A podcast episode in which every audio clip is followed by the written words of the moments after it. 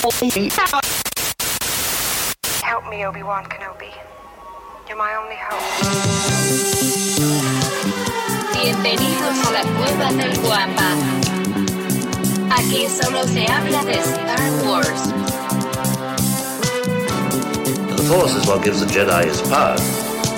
It's an energy field created by all living things. It surrounds us, penetrates us, it binds the galaxy together. It's a trap! We would be honored if you would join us.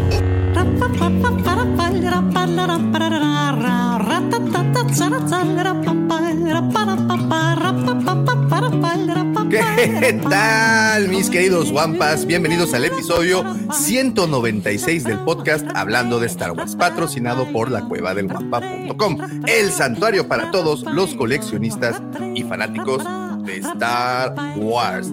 Y sí, para los que están ahorita conectados y preguntando pues, por qué estamos iniciando más temprano, recuerden que en donde se lleva la grabación, que es Cancún, está una hora eh, adelantada, no, atrasada, ya ni sé, al reloj. Entonces, bueno, estamos es adelantada, adelantada al resto de la República, y entonces pues estamos empezando la grabación, pero aquí estamos puntuales y les recuerdo que esto sale en vivo, no, no es cierto en vivo, esto sale en Spotify el día lunes, así es que si no lo puedes escuchar ahorita todo, recuerda que puedes descargarlo desde Spotify o cualquier plataforma eh, para podcast. Muy bien, y como es de costumbre para esta grabación, que por cierto estamos haciendo el sábado 5 de noviembre, me acompaña el criptógrafo del templo, mi querido amigo, por supuesto su amigo, el George. Hola, Davo, muy Hello there. Te, te, te- te muteaste. No, no te escuchamos. ¿Me estás. Sí, ahora sí. ¿Ya? Ah, Ya, es que decía que les daba la bienvenida. Muy buenos días a todos los que nos escuchan el día de hoy, que nos van a ver el día de hoy, que nos van a escuchar en el transcurso de la semana en la versión de audio de Hablando de Star Wars. Hablando de Star Wars. Si me escuchan medio ronco, eh, ando enfermito, ¿eh?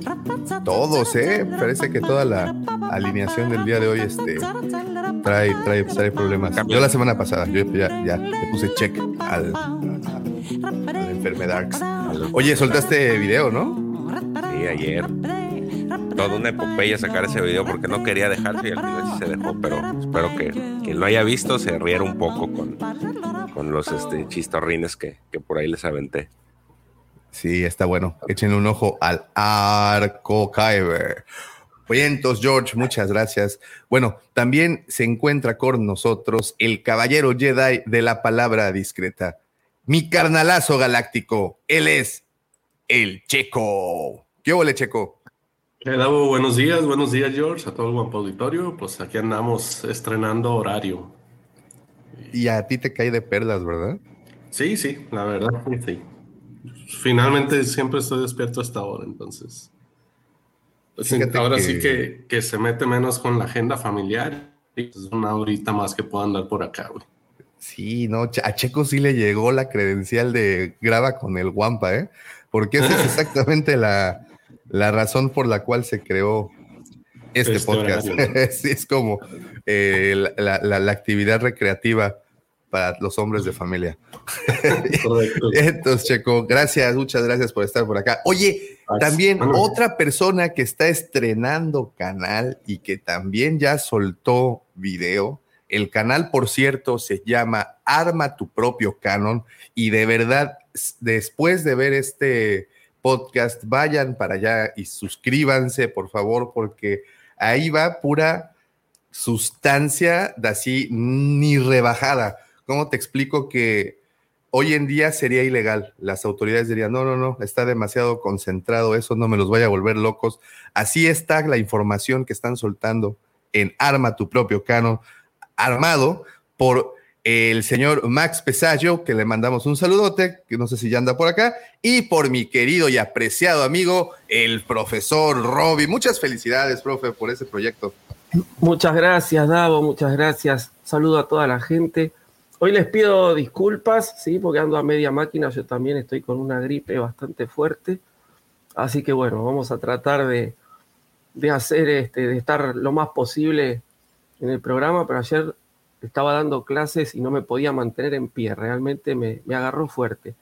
Pero bueno, este, gracias por el, por el anuncio. Sí, ayer este, sacamos el, el canal con un video cortito de, de bienvenida para toda la gente y bueno, ya iremos agregando más contenido a lo largo de estos días. Ahí está, mira, profe, ya. Ya, ya Muchas están gracias. Muchas gracias. Váyanse para allá que está buenísimo. Está muy bueno. Bien, profe, muchísimas felicidades.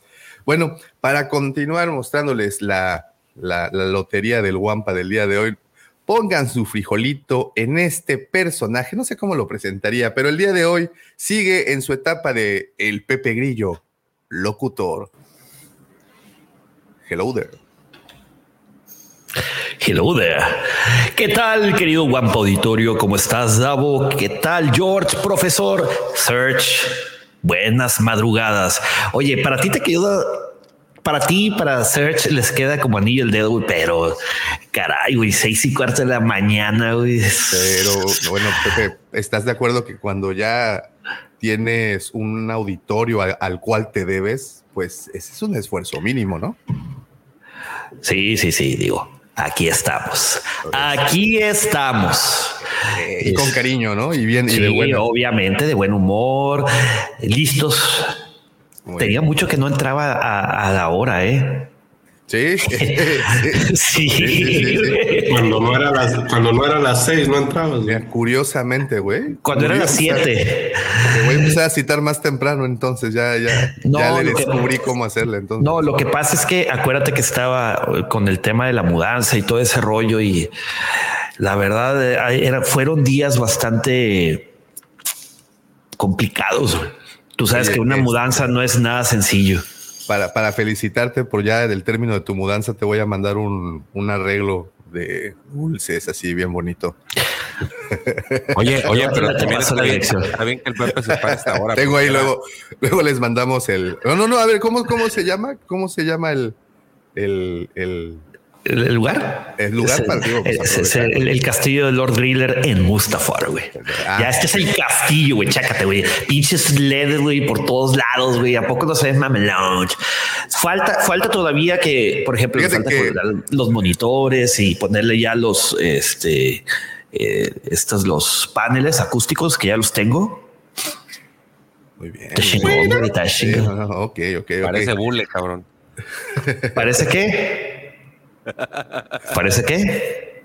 De bule. Estás muy bien, Bule. Pepito. Estás muy bien. Boulevard. Oye, pero está, está bien que se pare esta, que sea el- en este horario, porque en este horario teníamos las me- mejores versiones del Pepe. güey. Ah, claro. Unleashed y Unfiltered. Muy bien. Muy bien, entonces, Pepe, gracias, muchísimas gracias por hacer este gran esfuerzo y estar con nosotros. Una No es esfuerzo, mi querido. Davo. Es, es con muchísimo gusto. Este, estamos aquí porque queremos estar. Ya sabes, esto es como una relación. Está el que quiere estar. Ah. Exactamente, exactamente, mi querido Pepe Grillo. Muy bien. Bien, entonces, oigan, y pues obviamente para completar esta lotería, ahora pongan su frijolito en esta casilla, ya que allá a lo lejos, así como en el resto de la República, porque aquí en Cancún ya eso ya pasó, volteen y vean cómo primero despunta un sol y luego despunta el segundo sol en Tatooine. Él es la elegancia, señores. Él es el lujo que muchos no se pueden dar, pero nosotros, miren, dar y repartir. Así es, les presento al Chepe Chepe de Mos Eisley, mi querido amigo, mi hermano, el patriarca galáctico, arroba Lucifago. Buenos días, tengan todos ustedes, muchachos, ¿cómo están? Espero que se escuchen medio bien porque estoy en un pasillo. Literal, ya saben que de repente uno anda fuera de su hogar. Podrías tener que- una película de terror. Güey, tengo que solucionar las cosas como voy pudiendo. Y hoy por primera vez me corrieron del cuarto, güey. Normalmente me dicen, bueno, ándale, mi amor, graba aquí. Pero hoy a las 6 y 10 me dijeron, güey, aquí no vas a grabar. Y con dos yemas, amablemente me dijeron, este, órale, andándole un lugar. Y entonces fui a buscar una locación posible, que no encontré nada más decente. Entonces estoy literal junto a los elevadores, miren. No sé si se ven. Sí, ahí se ve. Entonces, alcanzan a ver. espero- Las escaleras, güey. Sí, literal. Espero que no me corra ¿Pasillo? alguien del hotel. Estaba en un pasillo de los cuartos, pero dije, qué poca madre, aquí son las 6 de la mañana, levantar a la gente, no. No es, no es justo, la verdad, no es correcto. Mi querido profesor, muchas felicidades por su eh, programa. Yo estaba emocionado cuando lo empecé a oír y me emocioné todavía más porque como que nomás fue un, fue una probadita, fue un, así, ay, es lo que viene. Y estamos, estamos haciendo las, las pruebas, ¿no? Vi- Viendo cómo funciona todo. La verdad que, si bien hace mucho tiempo que, que ando dando vueltas por ahí, nunca estuve con los controles, ¿no? Así que yo soy medio, acá tenemos el dicho, amigate con la tecnología, ¿no? Entonces, tipo, si funciona así, no lo toques hoy. y tengo que Hombre, empezar no, a probar muchas- cómo funciona todo. Muchas bueno. felicidades porque siempre que se empieza una empresa nueva, una, un proyecto nuevo, pues es chidísimo. Un saludo al- también al buen Max, que está por ahí echando, echando sus, sus, oye, todas sus ideas. Me encantan las ideas de Max porque luego son un poco disruptivas. Entonces me, me- hacemos buena congeniada. Mi querido Chequito, ¿cómo estás? Mi querido George, el señor Lord Griller que llegó temprano, Davomático, ¿qué te puedo decir? Qué gusto. Y toda la gente que está aquí con nosotros, muchísimas gracias por eh, amanecer con nosotros. Oye, y por vernos, aunque estemos en locaciones un poco más remotas de lo que uno quisiera, ¿no? Gracias. Y en, hora- y en horario diferente, ¿no? Porque Está Ya- horrible, ya a- Me acordé de cuando grabábamos a las 5, creo que era, ¿te acuerdas? Ahí en, en la cueva, sí. que éramos eso- tres, no me acuerdo. Pero, pero tranquilo, tú la próxima semana vas a estar en horario seguro, güey. Yes. Es- Oye, pero estos esto ya muchachos aquí- nunca va a cambiar, ¿no? O sea, ya, Ya, ya el horario para ya siempre. congeló. Esto va a ser otra vez una tradición. Híjole, lo siento. Mira, ya llegaron las chavas. Ay. Anoten, anoten antes de A que ver, lo ahí, antes de que bloquee, porque luego ahí está. Ahí le ponen clic y los lleva, las llevan a ver, chicas. Ojo nada más, saquen el aguinaldo primero. No les vayan a dar este cuello ahora con esta época. Ya ¿Ya? voy a ¿Lo llegar como el anuncio. ¿Para qué me alcanza? A ver, ¿ya lo anotaste, Lucifagor? Ya, lo, ya, ya- ya estoy ahí desde hace, Ya, ah, desde ok, que salió el primer. Oye. ¿para qué me alcance? Y le van a decir, no, pues una de pingüino. para, saludar Ah, a, a Jorge el Moreno. Sí, es el portero, ¿no? No, por favor. Muy bien. eh, este, no, pues muchas gracias, señores, por estar ¿se aquí. escucha ruido ad- adicional a mi voz? Porque aquí hay mucho... Bueno, hay como música, Te pero no si juro que estás en una película de terror y más aún comentando esto que estás diciendo, oiga, no escuchan, no escuchan ruidos. Ah. No, Lucifer, tú estás quedando loco ya, güey. Está bien, en es que tu cabeza, güey. Son en tu Es- cabeza. Es mi interpretación de Halloween para este podcast. Muchas gracias. La, la cabaña del bosque está Lucifagor. Así, algo así. Exacto, Pero- sí, es que sí, sí, sí, sí te ves, dijo. No, yo no me veo. Ah, ok. Oye, Y para colmo no tengo pila, entonces, eh, no, no, o sea, sí tengo pila, toda mi pila, pero no hay donde conectarme, entonces probablemente tenga que ser una pausa cuando se pierda e ir a buscar una conexión en algún lado. Pero por lo pronto estamos listos, cuando menos tenemos creo que una hora y media de eh, show constante. Muy bien, va- vamos a ver, vamos a ver cuánto dura. Eh, mira, ese, ese, es, ese fue nuestro lema desde el principio. Vamos a ver hasta dónde llegamos. No pasa absolutamente nada. Entonces, pues ya que estamos aquí, permítanme agradecerles por estar aquí y también eh, les agradezco mucho, mucho a los que ya hacen el favor de seguirnos a través de nuestras diferentes redes sociales. Como saben, estamos como la Cueva del Guampa en todas ellas. La Cueva del Guampa, Guampa se escribe con G de Guerra de las Galaxias. Y eh, pues estamos subiendo contenido especial a todas. Instagram, Facebook, eh, Twitter, eh, este, ¿cómo se llama? El TikTok. Obviamente Tinder. aquí en, aquí en Así YouTube. muy desentendido, Tinder. También tenemos de esa, entonces pues ahí ¿Y tú también tienes échenle. esta? Sí, no, no, fíjate, ya no. ¿No? Logré hacer el de gran desapego. Oye, ¿y, y Pepe nomás entró para saludar y ya se peleó o qué? No sé. De repente fue a dormir. Lo se salió. En fin. Muy bien. También eh, los invitamos a los dos grupos que tenemos. Uno es la Legión Wampa, es nuestro grupo de WhatsApp. Si quieres ser parte de ella, mándanos un mensaje por cualquiera de nuestras redes y con gusto te mandamos de regreso el link para que te unas al grupo de WhatsApp. La Legión Wampa, eh, un lugar en donde se comparte información de todo tipo, eh, obviamente de todo tipo para no, no, no, no se vayan a otro lado, de, de Star Wars y de franquicias similares y cosas geeks, no se me, no se me vayan a... ¿No se comparten sitios como el que acaba de salir hace ratito? No, Ah, no, bueno, favor. no, no. No sé si entre los eh, integrantes, George, hay alg- alguien que tenga OnlyFans o algo interesante. No hasta el momento que lo haya promocionado. Pues, ahí está. Gamorreana sexy. No sé. No, merci beaucoup. Muchas gracias, con permiso. Muy bien, eh, y pues o como les digo, si quieren ser parte de este grupo en donde se comparte información, memes, stickers y todas las opiniones respecto a las sagas ñoñas que están actualmente circulando, métanse a Legión Wampa para hacerlo. Nos mandan un mensaje por nuestro grupo, por perdón, por nuestras redes y ya con gusto les compartiremos el enlace. Y también tenemos Nación Wampa, si lo tuyo es Facebook y estar ahí viendo fotografías y opiniones y seguir platicando de Star Wars y obviamente del coleccionismo, que es nuestro mero mole. También te invitamos Nación Wampa, así nos encuentras y pura plática de esa, de la buena, de la sabrosa. Muchas gracias a todos los que semana a semana comparten sus fotografías, sus hallazgos. Eh, ahí le mando un saludo, no se siente por acá al, al arquitecto Daniel, que constantemente comparte unas fotografías muy, muy buenas, dioramas buenísimos. Ahí echen un ojito en Nación Guampa. Mira, también veo aquí a Gerardo, que también eh, constantemente ahí opina. Y bueno, toda la, toda la banda, muchísimas gracias por pertenecer a Nación Guampa. Y ahora sí, habiendo dicho todo esto, y por fin, iniciaremos con esa parte tan bonita que yo sé que muchos de ustedes están aquí. Yo, miren, yo, ¿por qué hablo por ustedes? Voy a hablar por mí. Yo estoy aquí por esta sección que semana tras semana me da la suficiente información para no parecer un paria social. Señores, los dejo con mi querido amigo, mi hermano, arroba Lucifagor y sus astroefemérides. Muchísimas gracias, joven Davomático. Lo primero que debo decirte es que nunca dejaremos de ser unos parias sociales. Les voy a acercarme aquí. Oye, pero no me enfoques a mí, güey. Estoy muy feo sí, y sí. todo así como gacho, ¿no? Entonces, vámonos, señores, con las astroefemérides. Tenemos cosas, sucesos que tuvieron su tiempo, su momento. Hace algunos ayeres, de un 7 a un eh, 13 de noviembre.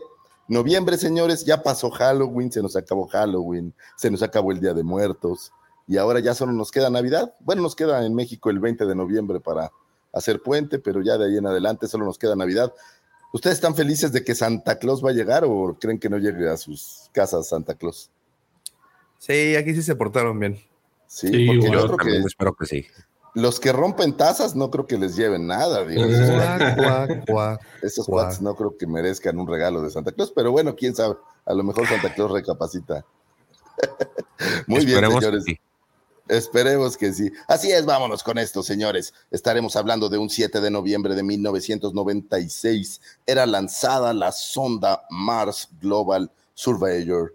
Eh, la NASA lanzó al espacio la sonda Mars Global Surveyor, la primera en 20 años en llegar con éxito al planeta rojo. El objetivo principal de la misión era descubrir la presencia de vida en la superficie del globo, finalizando su andadura un año más tarde. La exploración espacial de Marte comenzó en un contexto de la carrera espacial entre Estados Unidos y la Unión Soviética durante el periodo de la Guerra Fría. El interés en Marte y en la posibilidad de averiguar si había vida ahí eh, ya desde 1877 estaba cocinándose, pudiéramos decir, cuando el astrónomo italiano Giovanni Scapelli afirmó haber visto canales por todo el planeta. No sé cómo vio canales desde 1877, pero bueno, pues él lo afirmó. Otros astrónomos intentaron comprobar la postulación del astrónomo estadounidense eh, Percival Lowell, que sugeriría que los presuntos canales descubiertos por Scapelli eran un sistema de irrigación creado por seres inteligentes. Aunque no había pruebas reales de estas especulaciones, se creó toda una serie de teorías o mitos sobre Marte, que transcurrieron en la literatura y en la creación de leyendas sobre supuestos marcianos que habrían invadido la Tierra. O sea, imagínense que aquí fue el momento en donde empezamos a saber de los marcianos y empezamos a creer que había pequeños hombrecitos verdes. No sé, ¿quién fue el creador de los hombrecitos verdes? ¿Hay alguien que digamos, ah, este güey fue el primero que se le ocurrió o es como conciencia colectiva? A es una muy buena porque eh, por, en, las, en las efemérides viene por ahí el. eh, no lo quiero, no, no quiero spoilerear a la gente, pero de eso de lo que vamos a hablar tiene que ver con esto que estás preguntando. Este, ¿Quién sí, es el, el que dijo, ay, estos pequeños seres verdes que vienen a destruirnos? ¿Alguien tiene música de fondo? Debo ser yo, güey. Mm, ¿Tú? Es la música, Música de del elevador. Ah, Es la, la música del ascensor. Newsack. Es como un saxofón sexy. A ver. ¿En dónde está Sí. Víctor? No sé si eso catalogue para que nos bajen del. Es- Estás en el, estás en, estás en un Sanborns en su bar. Estás, güey. ¿Eh? Estás en el, en el bar de pasillo, güey. Mira. No sé si se ve. Literal, en un pasillo estoy. A ver si no te sale ahorita una niña en triciclo. Oye, Davo, eh, respondiendo a tu pregunta, ¿no, ¿no habrá sido, por ejemplo, en la, en la radionovela La Guerra de los Mundos, donde empezaron ese tema con los de los hombrecillos verdes, güey?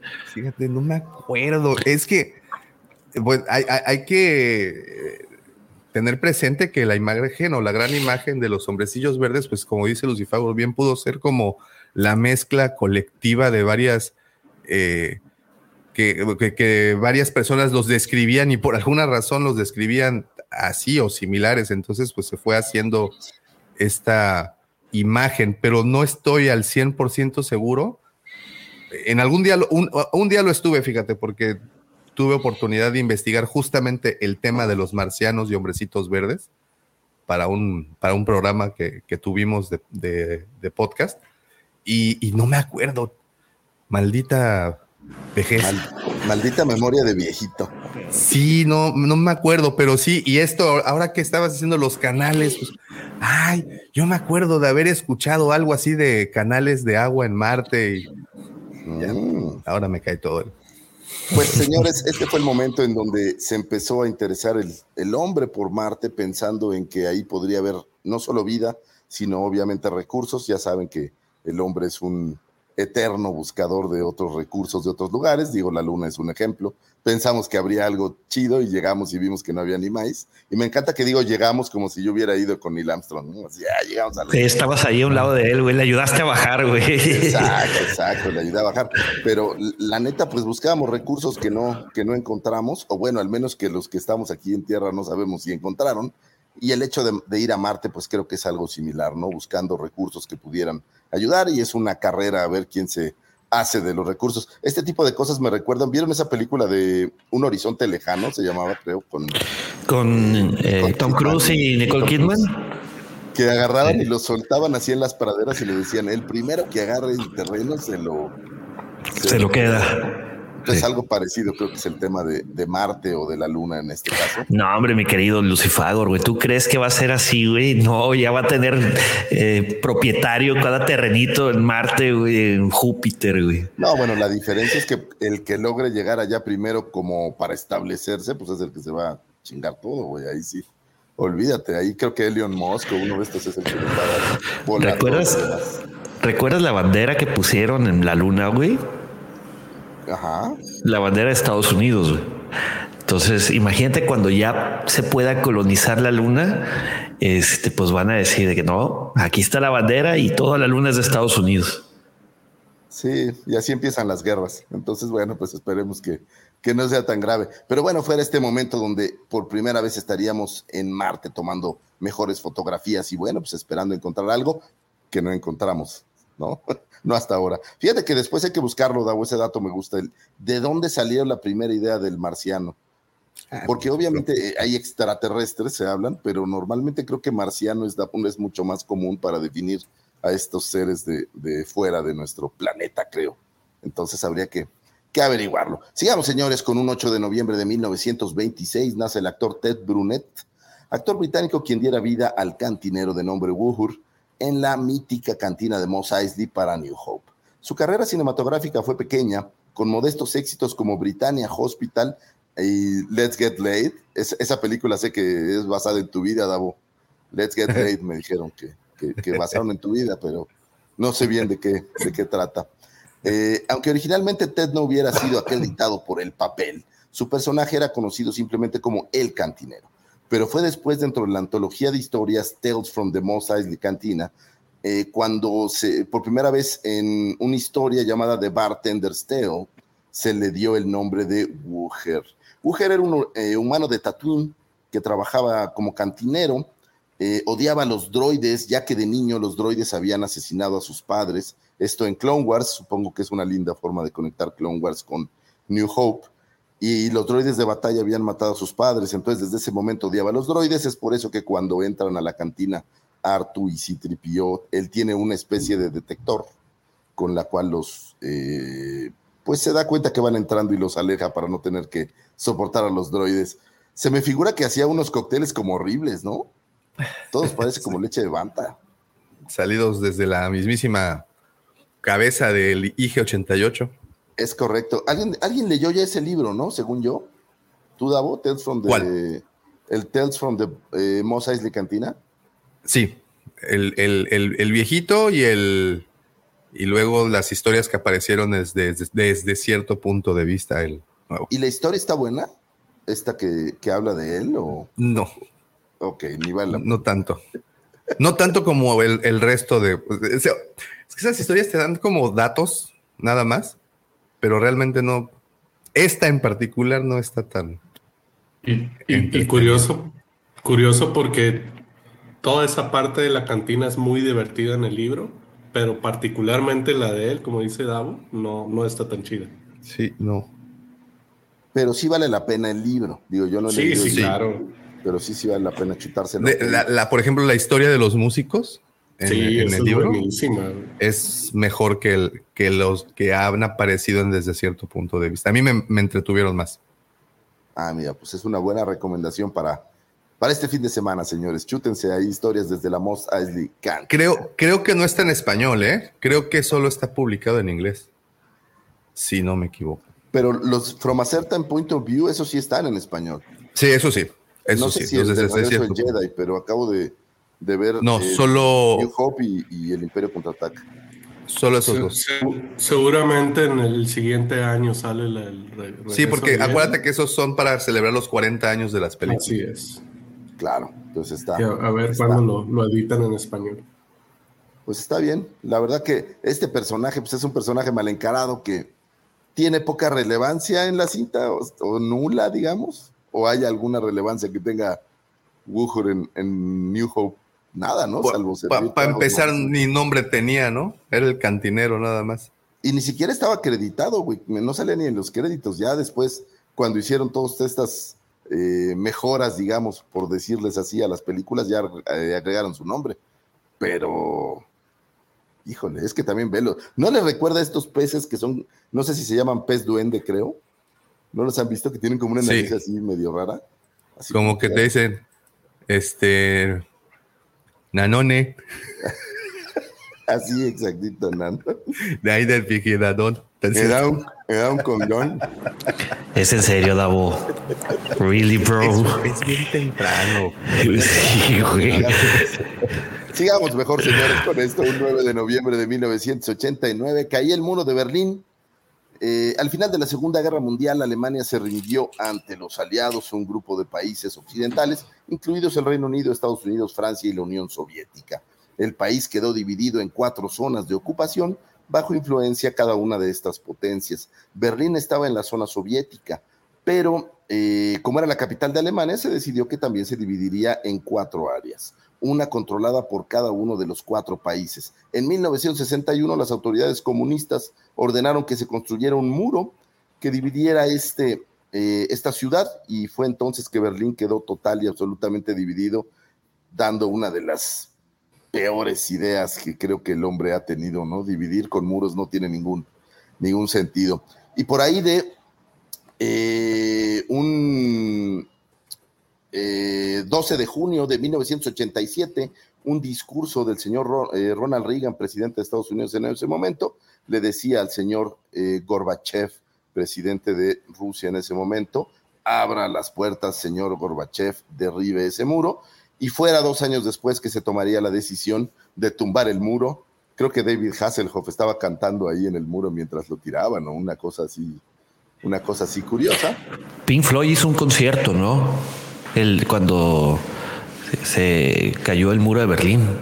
Así es, si bien no estaba relacionado, el disco no está relacionado propiamente con el muro de Berlín como a veces se cree, eh, sí me parece que hubo por ahí un concierto y digo, ¿quién mejor que Pink Floyd para, para tocar ese gran disco que es, por cierto, The Wall? Y luego en el concierto tumban eh, la parte, una parte del muro. Bueno, es que el muro estaba extensísimo, yo que se llevó un ratote tumbarlo. Hoy No, pues todavía hay muro, güey. Sí, hay- bueno, pero quedan nada más estas versiones que es como eh, para recordar, ¿no? Como si fuera una especie de museo Mm. Sí, sí hay partes del muro todavía, pues es que pues era... Ah, mira, No, de hecho, no, siempre no, que no, dices este efeméride, saco esto. Es, es, un, es un calzón o qué es? Ah, es un. Yo, yo- yo Es un también tengo uno de de esos. muro, ah, pues.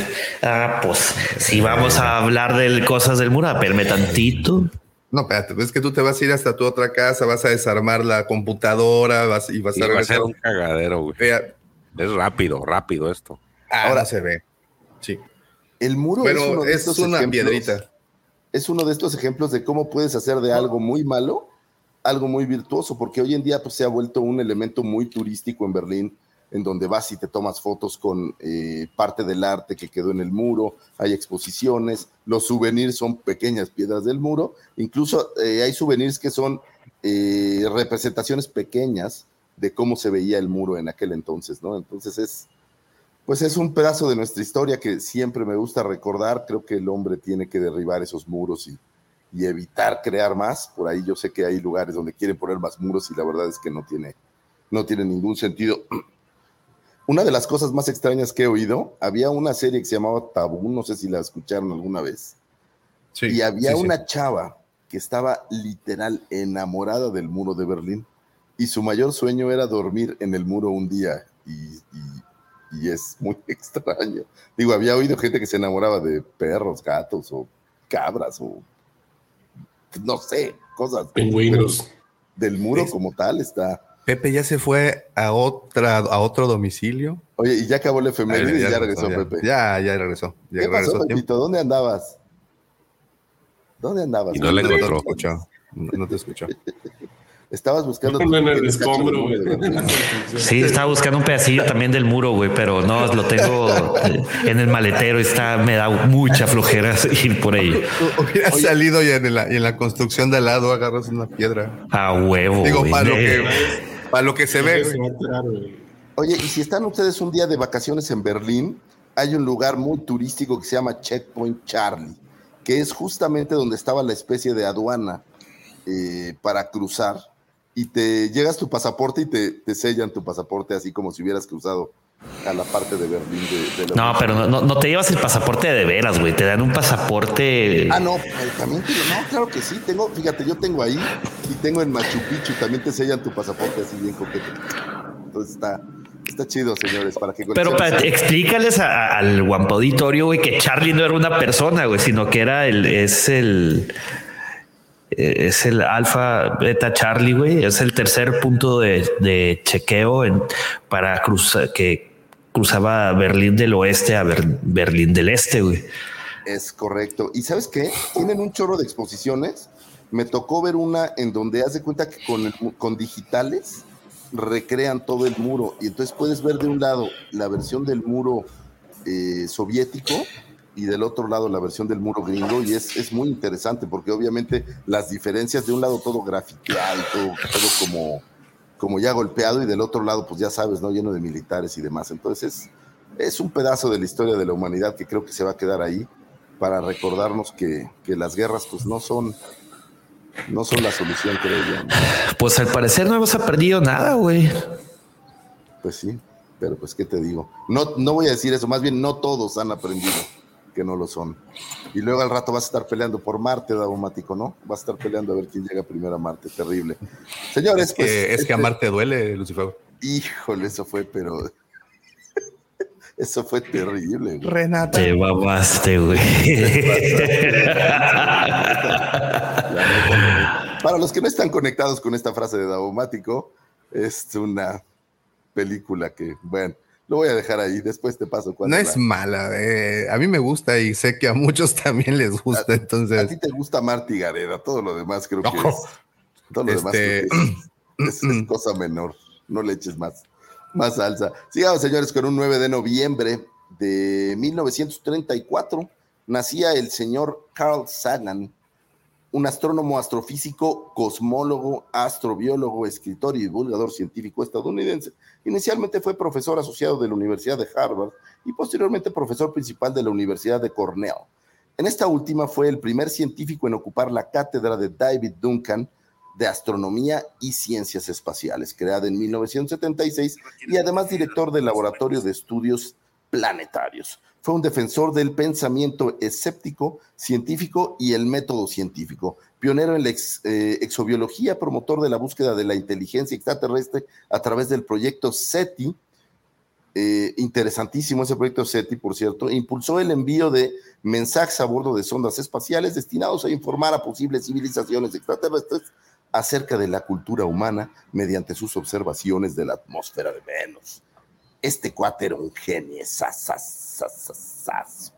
si no han tenido oportunidad de, escuchar entrevistas o de, digo, el programa Cosmos, pues es la versión original, pues es una joya de verdad que no tiene nada de desperdicio. Y una gran conexión con, con Star Wars, esta gran anécdota en donde corrigió que los parsecs no eran una medida de eh, tiempo, lo cual nos hace ver que George Lucas no conocía también toda la astrofísica y demás que estaba por ahí, pero bueno, siempre es lindo que te, oye, que un astrofísico como él llegue y te diga, te equivocaste, dilo bien, está, está coqueto, ¿no? Tiene un par de libros muy interesantes. Hay un libro por ahí que se llama Miles de Millones, que se lo recomiendo muchísimo. Es eh, una forma bien diferente de ver cómo medir el... Eh, oh, nos prendieron la luz. Creo que alguien... Eh, seguridad. sí, ¿no? de cómo medir la cantidad de estrellas que hay en el firmamento y en la galaxia.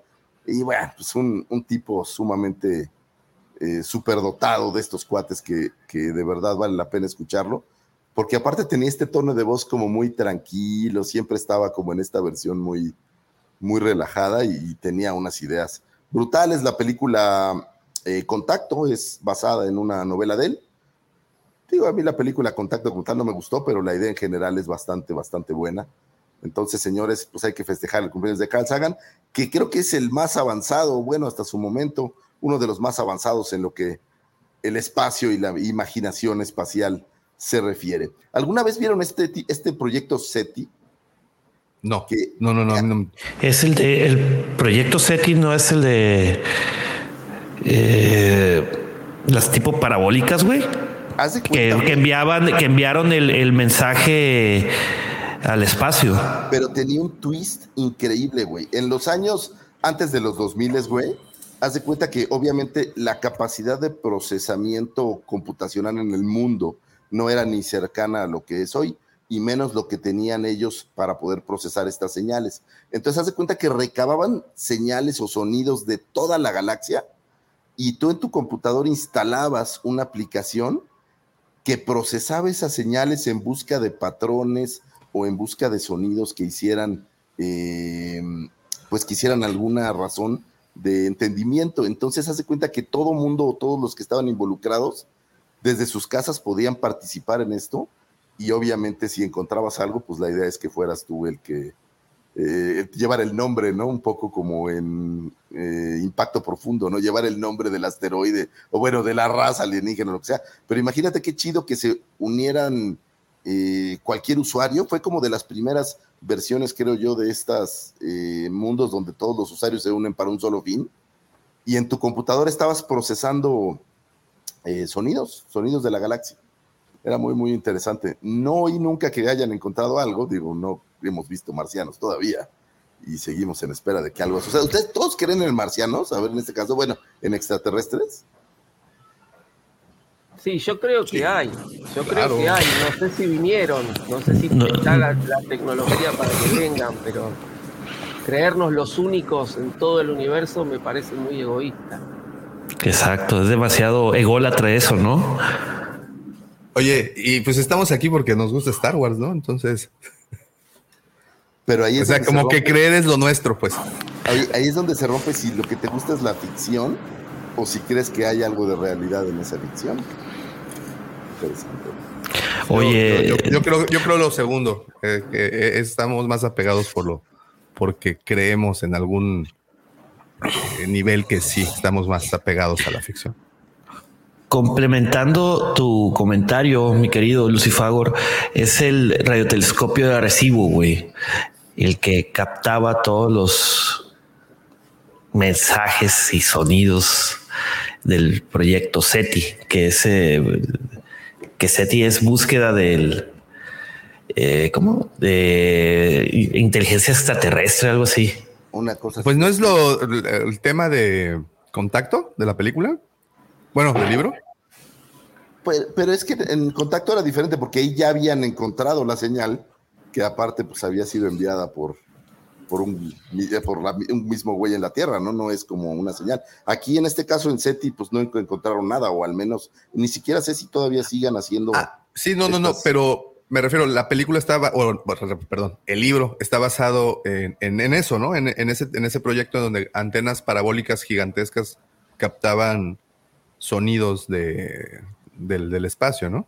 Ah, sí, es, sí, lo, lo, que pasa que lo que lo que aborda la película o el libro, el libro, eh, yo ese lo, lo leí, es muy bueno también, eh, aborda que los extraterrestres mandan una comunicación para acá. Es decir, ya se, se encuentra, digamos, esa, esa comunicación. Y resulta que era una transmisión de, de las Olimpiadas de Berlín con, con Hitler, que fue según dicen, ¿no? Eh, habría que ver si históricamente es cierto, calculo que sí, que fue la primera transmisión que salió, que, que traspasó la atmósfera. Entonces ellos encuentran esa transmisión y la regresan como para decirnos dónde están. Está muy interesante el, libro y también la película, está muy bien adaptada.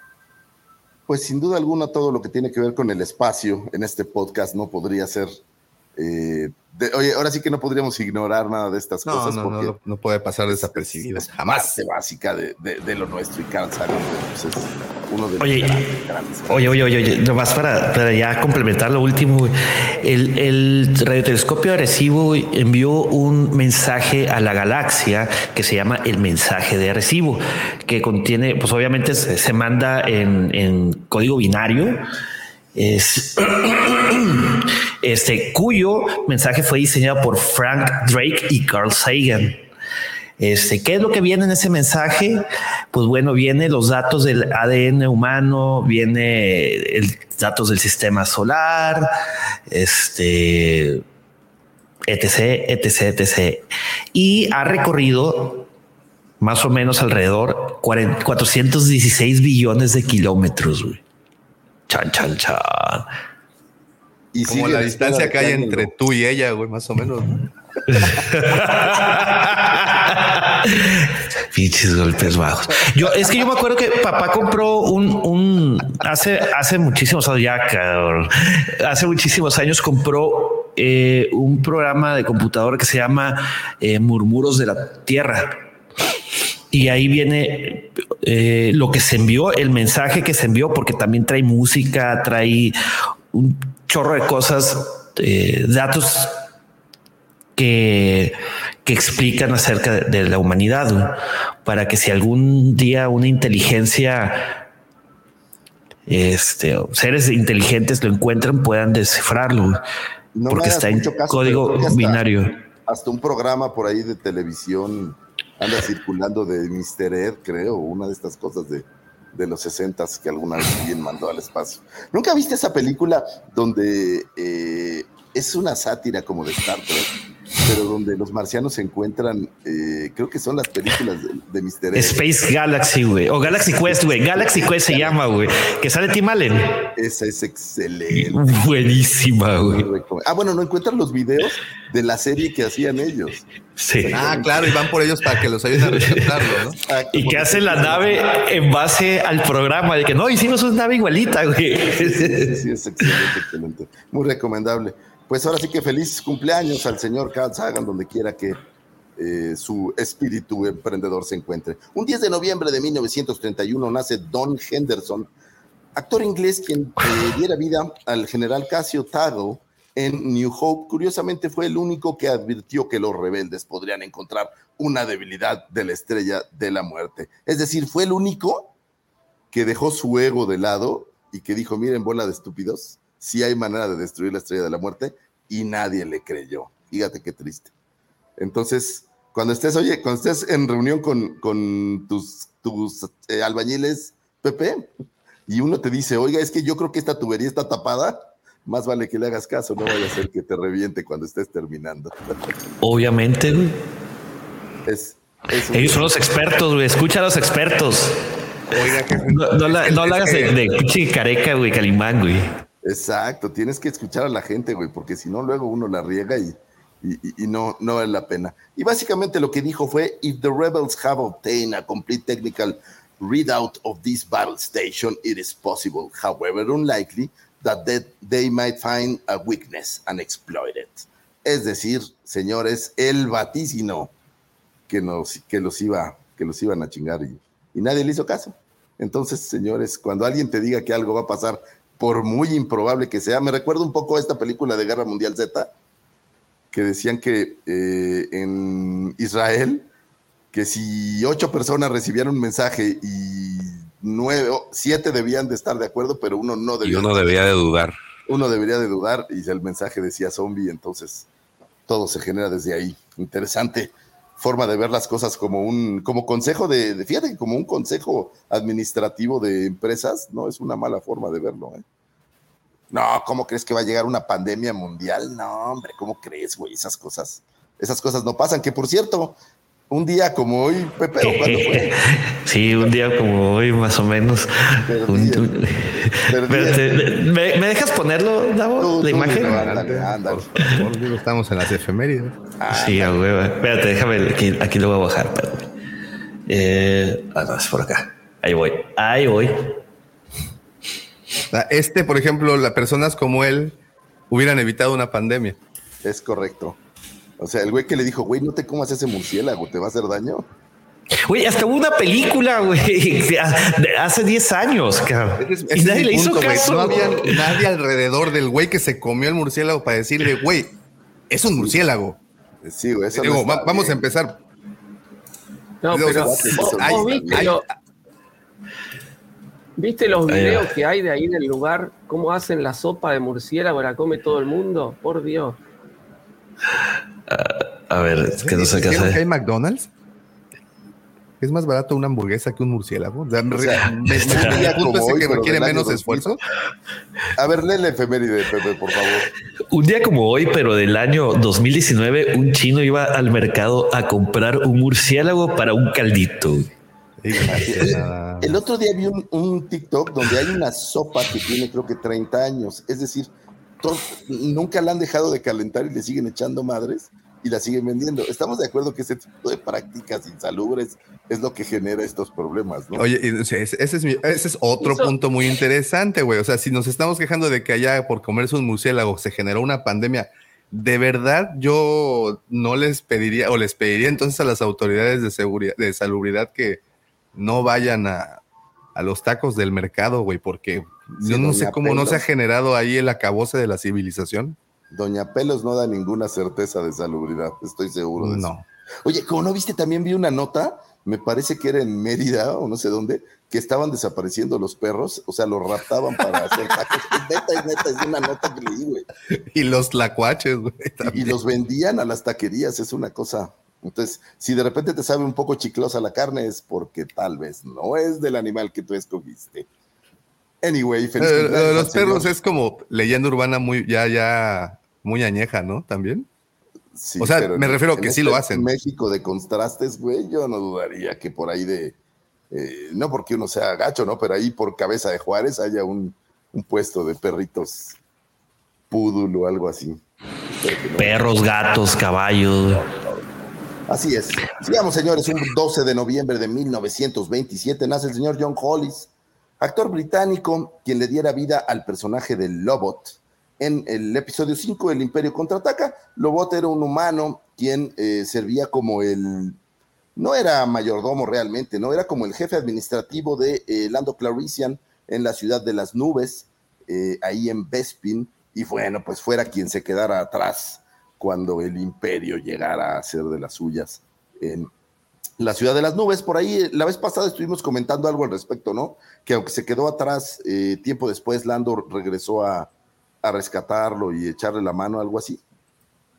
Sí, sí, sí, sí, habíamos platicado. No, no, no recuerdo por, exactamente por qué se abordó el tema, pero sí habíamos platicado de él. Y ahora que lo, que, que lo veo en esta fotografía, ¿no se le en algún punto llegaron a pensar que cuando le iban a colocar esos audífonos a Vix Cassell, eh, en algún punto, bueno, al menos yo sí llegué a pensar de que le iban a colocar algo similar a lo que trae este güey en la cabeza, o incluso el Rodiano ese que aparece, si no me equivoco, en Rebels, ¿fue? Eh, que también le, le, ponen una cosa así. Sí, yo sí pensé que le, iban a, le iban a poner eso, no que le iban a torturar. Sí, de hecho, se parecen, ¿no? Si los ves de frente, como que sí tienen cierto sí, parecido. Por eso, justamente Han por de ser eso. como pensé, las primeras, las primeras pruebas, ¿no? La van a volver esclava, yes. A ver, Pues, vamos. A ver. Oh, sí. Oh, Más fotos sí. de ella sufriendo, Excelente. Oye, ¿y, y sabes qué es lo, lo más curioso de este personaje? Que es la, la figura de acción más setentera que hay en todo Kenner. Es Lobot, porque trae estas mangas como de bailarín de samba Sí. y estos pantalones sí, sí. acampanados que son, son un poco terribles, pero Manga, manga bombacha y pantalón acampanado. ándale, manga ma- manga voy a decir, manga chistosa. Entonces una cosa, Sí. una cosa curiosa. John Y chalequito cernido, ¿no? Acá para terminar de Bien. completar el, el outfit pirata.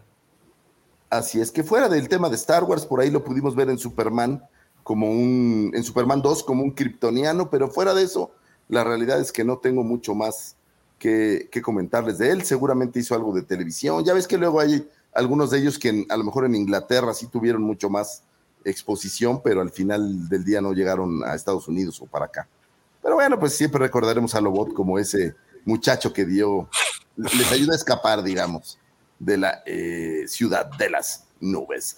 Un 12 de noviembre del 2018 fallece lamentablemente el señor Stan Lee.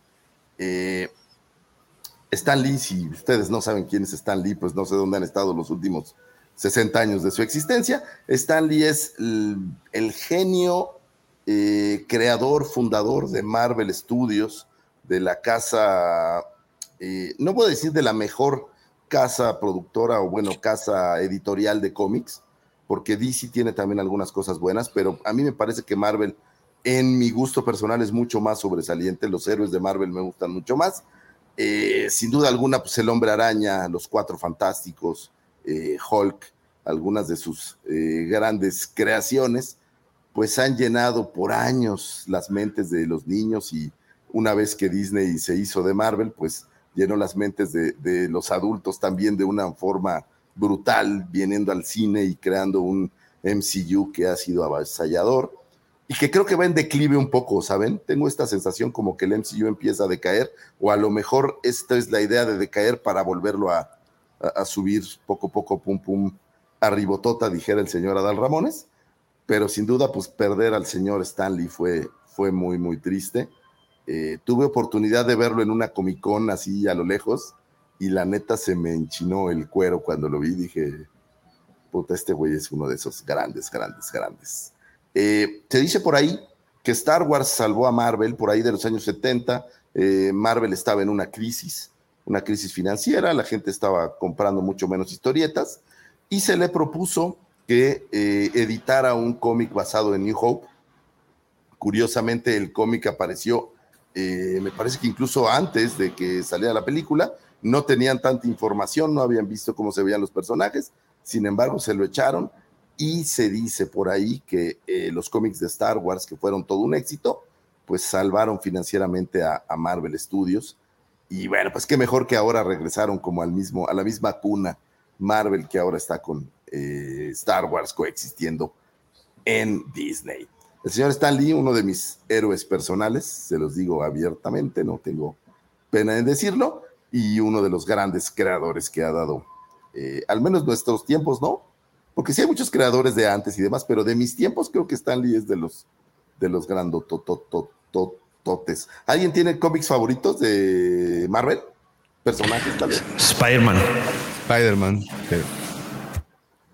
A mí creo que es el único que me, me- me así al 100% la atención, Spider-Man. A mí siempre me gustó mucho Thor, fíjate, era mi personaje favorito durante muchos, muchos años.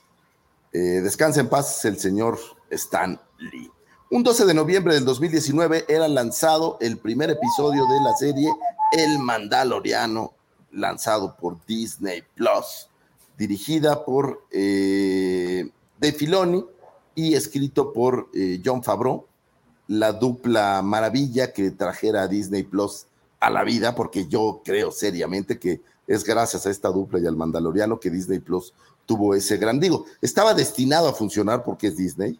O sea, Disney es esta máquina mercadológica brutal que en donde sea que toca, pues tiene esta, esta fuerza para, para venir, pero creo que el Mandaloriano fue lo que, lo que lanzó al estrellato a Disney Plus y hoy en día me parece, al menos en, en mi ecosistema, que ha dejado de lado a Netflix y a Amazon Prime eh, para colocarse Disney Plus como la, la versión más, eh, más vista, al menos en lo que a plataformas digitales eh, se refiere. Curiosamente, mi hija ama un programa que se llama Ladybug, que es una superheroína francesa, y curiosamente en Netflix están los capítulos viejos y en Disney Plus están los capítulos nuevos, ¿no? Entonces Oye, te voy a dar un tip, te voy a dar un tip de super papá, así para que digas, ah, que te digan, oh, papá, gracias.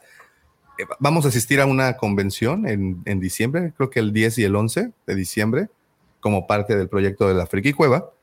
Y ahí estará la, la voz de Ladybug. La voz de Ladybug. ¿En serio? Marinette va a estar ahí. Wow. Pues, voy a llevar a, a, a, Renata. Que es la que hace la voz de Gene Erso. Así es. Oh, qué nice. Entonces, pues tú, eh, tú, le puedes comprar algo de, de, Ladybug y tú puedes llevar a tu Giners. Sí, aunque, aunque mi hija Renata no creo que entienda que, que Marinette no es Marinette realmente. Es, es, ¿no? es, que ese es el éxito de esas personas, no necesitan entenderlo. De repente hablan como ellas y los niños se transportan al. No, al es sitio. Marinette. Sí, me pasó el otro día cuando vi a la, a la que canta en, en Encanto y dije, hoy. Eh, mira, para acuerdas? que veas, eso sí es así sí, un. Sí, sí, cambió un poco. Un, un, ¿En serio? Oigan, y, y, pregunta para ustedes ya seria hoy en día, después de pues, un par de años, ¿el Mandaloriano seguirá siendo la joya de la corona una vez que salga la temporada 3? Es decir, ¿va a desplazar a, a Andor o a las demás sí. series? ¿Qué opinan ustedes? Sí, sí, sí. sí. O sea, es, quitado, es, de la, quitado de la pena. Le va a decir, es la insignia, pues sí. Es el Turboman, es nuestro Turboman. ¿Sabes qué tiene el Mandalorian? Que es un contenido familiar, güey. O sea, lo puede ver desde los chiquitos hasta los grandes y no es, es agradable, güey. No, no, y eso, por ejemplo, Andor es muy buena. Güey. Y es nuevo y no, y no sabemos a dónde va a llegar. Ajá, pero aparte tiene, es más como para adultos. Güey. El Mandalorian y, tiene mucho consenso, ¿sí? Tiene mucha gente que lo sigue. No sé si y, es, Sí, narrativamente son mejores que Andor los capítulos, pero tiene mucha más gente que lo sigue. Es como la punta de lanza. Va a seguir eh, rompiendo récords. ¿sí? ¿Quieren, que encendamos, algo? ¿Quieren que encendamos un poquito internet? ¿Quieren que encendamos un poquito? Ni Azoka, ni Azoka va a ser así de importante como el Mandalorian. Gracias. No. Adiós. Sí, y es que el Mandalorian tiene algo que ninguna otra serie tiene, güey. Tiene a Baby Yoda. Que te guste o no, Lucifagor tiene a Baby Yoda, güey, y eso atrae mucha audiencia. Pero, pero a los pagos le gusta, pues tiene la parejita el, ahí en su casa. El claro, Mandalorian no tenía background, ¿sí? No tiene nada atrás. Ahsoka tiene novelas, tiene cómics, tiene Rebel, tiene las Clone Wars, entonces van a salir un montón diciendo no, porque están rompiendo el canon y no sé qué. El Mandalorian es todo nuevo, así que no, no tiene ninguna presión. Oigan, nada más acuérdense de una cosa, nos acaban de regalar a Baby Azoka. Entonces. Nah, ni con Baby Azoka, no. De, Baby Azoka es un renacuajo al comparación de mi gruguito. No. Oye. Es más renacuajo que el Baby Azoka y en eso te van a traer a Baby Grogu con su traje de mandaloriano. Güey. Sí. ¡Pum! Se acabó. Uy, sí, güey. No. Baby Mira. Yoda con su armadura mandaloriana chiquitita, güey. Va a estar así, va a explotar el internet, güey. El mandaloriano, el mandaloriano enarbola la bandera, representa al profesor. El mandaloriano va con una bandera y diciendo, voy armando mi propio canon. Aquí nadie me dice qué hacer. Y eso creo que es el gran, gran éxito de este güey. Ahora, tercera temporada y se acaba el Mandaloriano o creen que vamos a seguir teniendo Mandaloriano? dijeron para que? No, no, ¿no? no.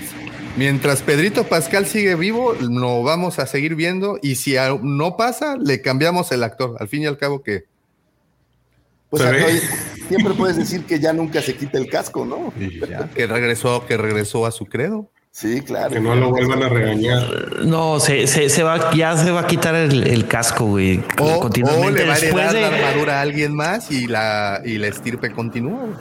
Y ahora va a ser Baby Grogu Mandalorian, güey. Pero eso va a pasar, ¿no? Pues es que dieron vive su- 500 años la chingadera esa. Ya le dieron su mitril y todo, digo, ya va a pasar. De hecho, lo van a conectar, no sé si lo sabían, con eh, anillos de poder. Con Andor. No, con anillos de poder, de poder. Porque, porque traen mitril, ¿no? O sea, sacaron el mitril ahí de las de, de Minas Tirith y, y ese es de donde fue a conseguirlo el Mandaloriano. Se lo quitó a Frodo, güey. Y forjado en Roca Dragón, ahí con los Targaryen. Ah, oye, qué buen final de temporada, güey. Yo ya sabía que iba a terminar más o menos ahí. No hemos, no hemos bueno, sí, de eso, sí, Davo. Si lees, si lees, si has leído los libros, pues a huevo Sí, sabes para dónde el, el, el libro.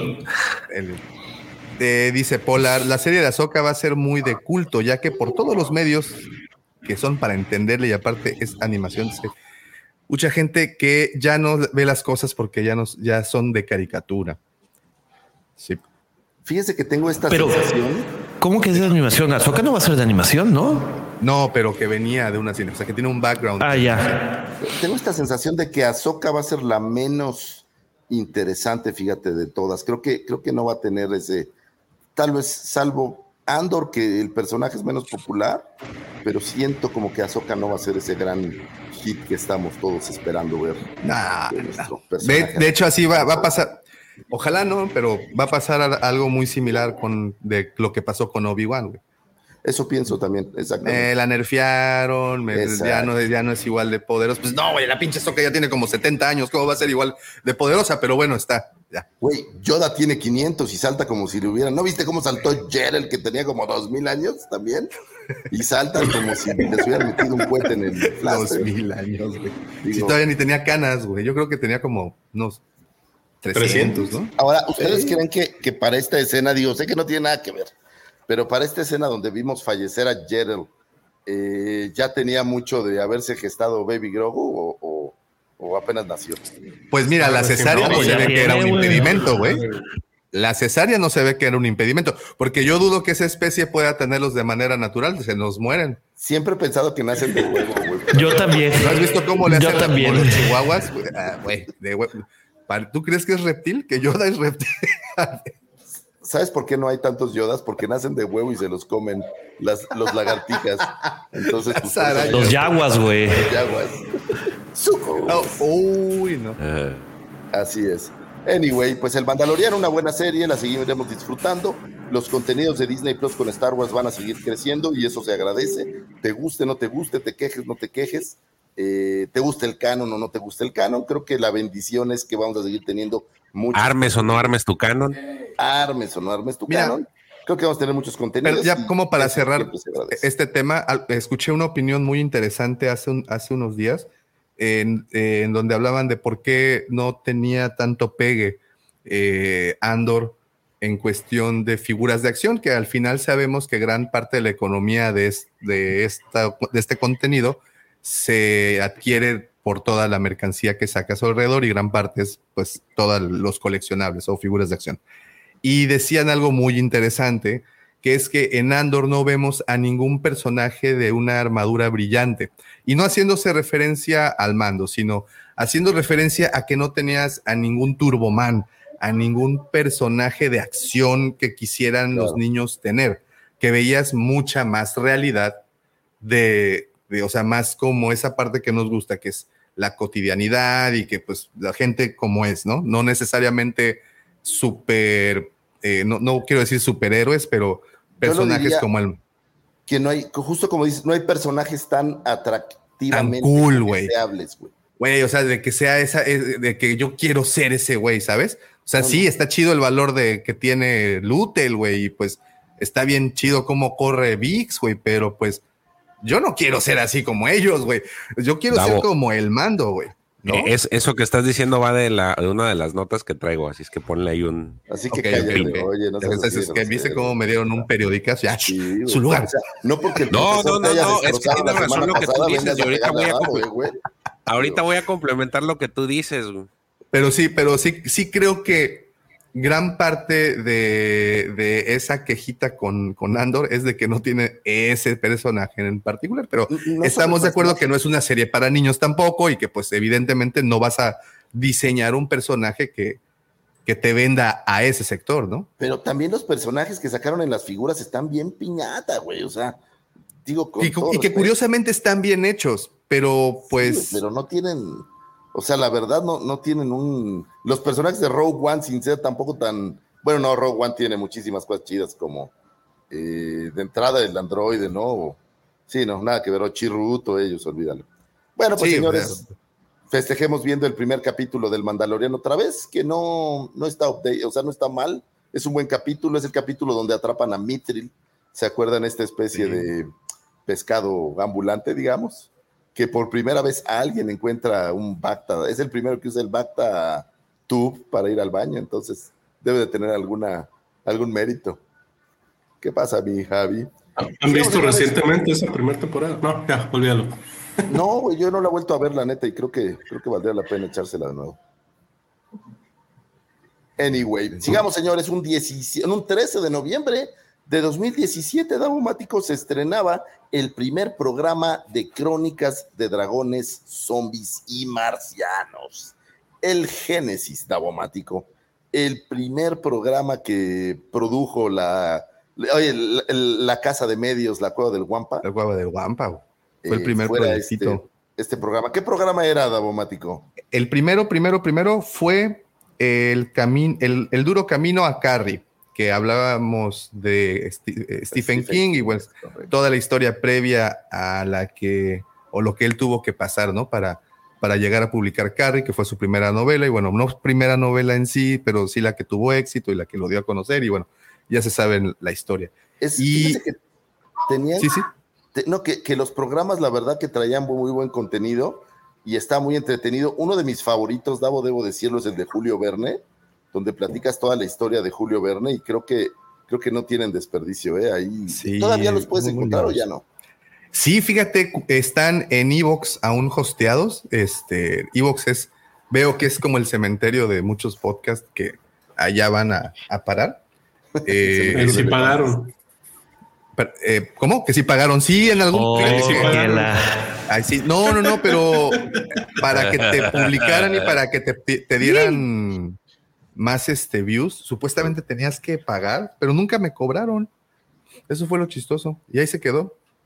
Pues y ahí se quedaron. hablabas hace ratito de los canales de Marte y justamente creo que el tercer o cuarto episodio de esto se, se hab- hablábamos de los marcianos y la historia de Marte y cómo ha, ha influenciado Marte en la cultura eh, y bueno, y obviamente en toda la parte de la ficción y todo lo que ha generado Marte en la historia, ¿no?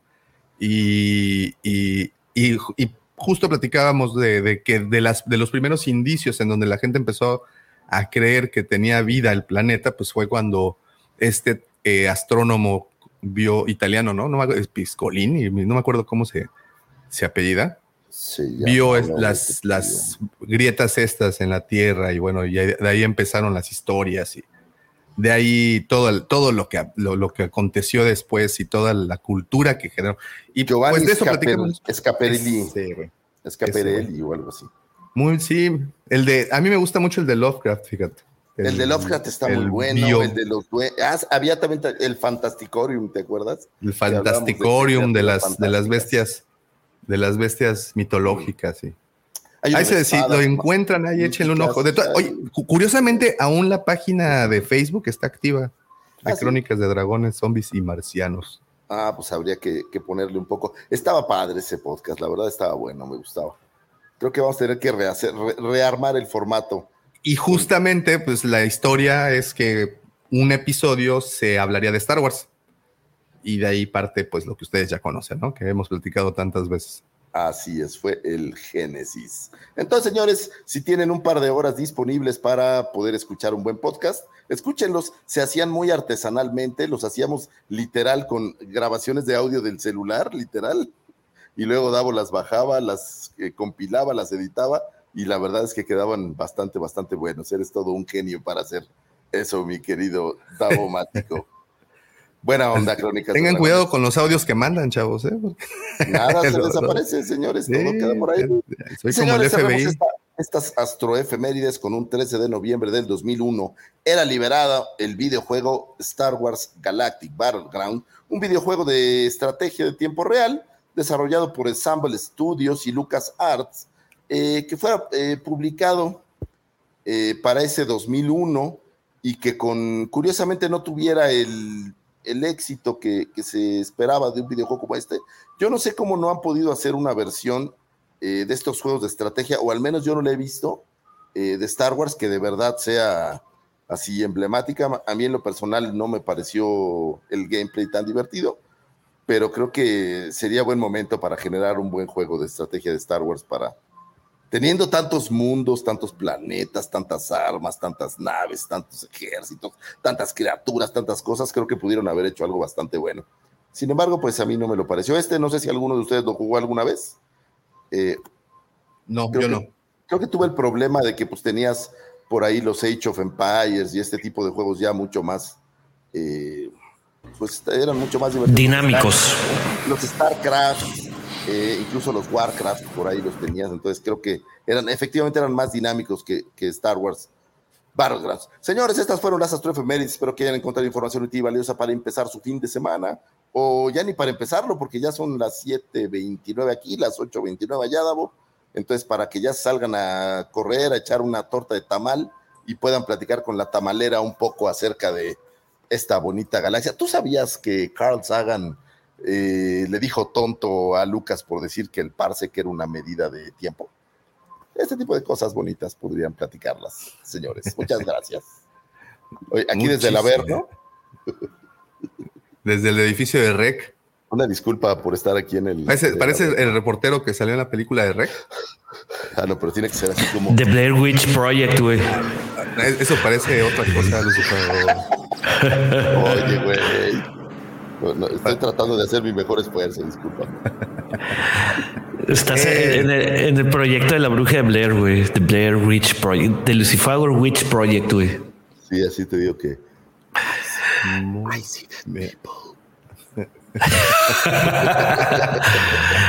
Muy bien, señor. Muchas gracias. Johnny. Muy bien, muchísimas gracias, señor Lucifer, por como siempre brindarnos esa información para ayudarnos a salir de este obstáculo oscuro y larguísimo túnel que es y al que llamamos pues ignorancia. Muchas gracias por esa tan por esa sección al que llamamos vida, así bien deprimente. al que llamamos existencia. al que llamamos de lunes a viernes de 8 a 5. Vida Godín, la vida Godín. en fin, muchas gracias a todos los que están conectados. Gracias por sus comentarios. Gracias, gracias. Y con ah, eso. Sí, hay defectos especiales. Bien, muy bien. Eh, llegaron, llegaron desde hace tiempo. Eh, eh, muchas gracias a todos los que están por acá. Gracias a Apocalíptica, veo por acá Alejo, a Polar, a Joaquín, muchas gracias. Max, también te veo por acá. El Roger Roger también anda por acá. ¿A quién más? ¿A quién más? A ver si. ¿Quién más veo por acá? Bueno, es que el mi querido Max también anda, anda por aquí. Y un saludote a todos. Ahí dejen, dejen. ¿Sabes? Siempre me, me, he este, preguntado desde dónde nos ven. O sea, pero el nombre de la ciudad en donde nos ven. Porque, claro, de la frontera, obviamente. Por ejemplo, por ejemplo, porque si bien eh, es muy interesante cómo las analíticas, que por cierto, y regresando al tema, que lo pongan ahí en los comentarios. Sí, a ver, ¿desde dónde están conectados, amigos y amigas Juanpas? Pero la ciudad, porque, no, pues saludos desde Costa Rica, no, pues saludos desde este, Argentina, no, a ver, la ciudad. No, quiero saber. Mira, Tegucigalpa. Saludos desde Tepinche Chico, ¿no? Chido. Ándale, por ejemplo, Tegucigalpa, en Honduras, mira, Coacalco, Estado de México. Ah, Coacalco San José el Chamber, San José de Costa Rica, Ecatepec, desde, desde el Estado de México, Lima, Nirvana desde Puebla. Mira, este es Stan Valley, Arizona. Oye, lo siento por tus cardenales, man. Nah, no es cierto. Lima, Ahí saludos. van, ahí van. Ciudad Pergamino, Pergamino. provincia Buenos Aires, Rosario, Rosario. Argentina, Luba, García, Nuevo León,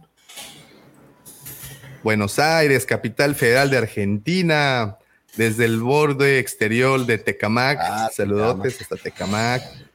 A ver, aquí dice Luis, Unión Nuevo, ¿qué? En Nueva Unión, Jersey. New Jersey, Union, New Jersey. Guanatos, Jalisco, o sea, se ¿Por qué Guadalajara. República de Guanatos? las Nadie me lo ha podido decir. Pues, pues por Guadalajara, Guanatos, no es como, Guanatos. Así como que Pachuca por Toluca, Sí. abriendo viejas heridas, ¿viste? Sí, no. Mira, eh, Corrientes Capital, noreste argentino. Pero, pero eso no fue una herida, güey. La Riviera Nayarita, qué bonita la Riviera Nayarita, me cae.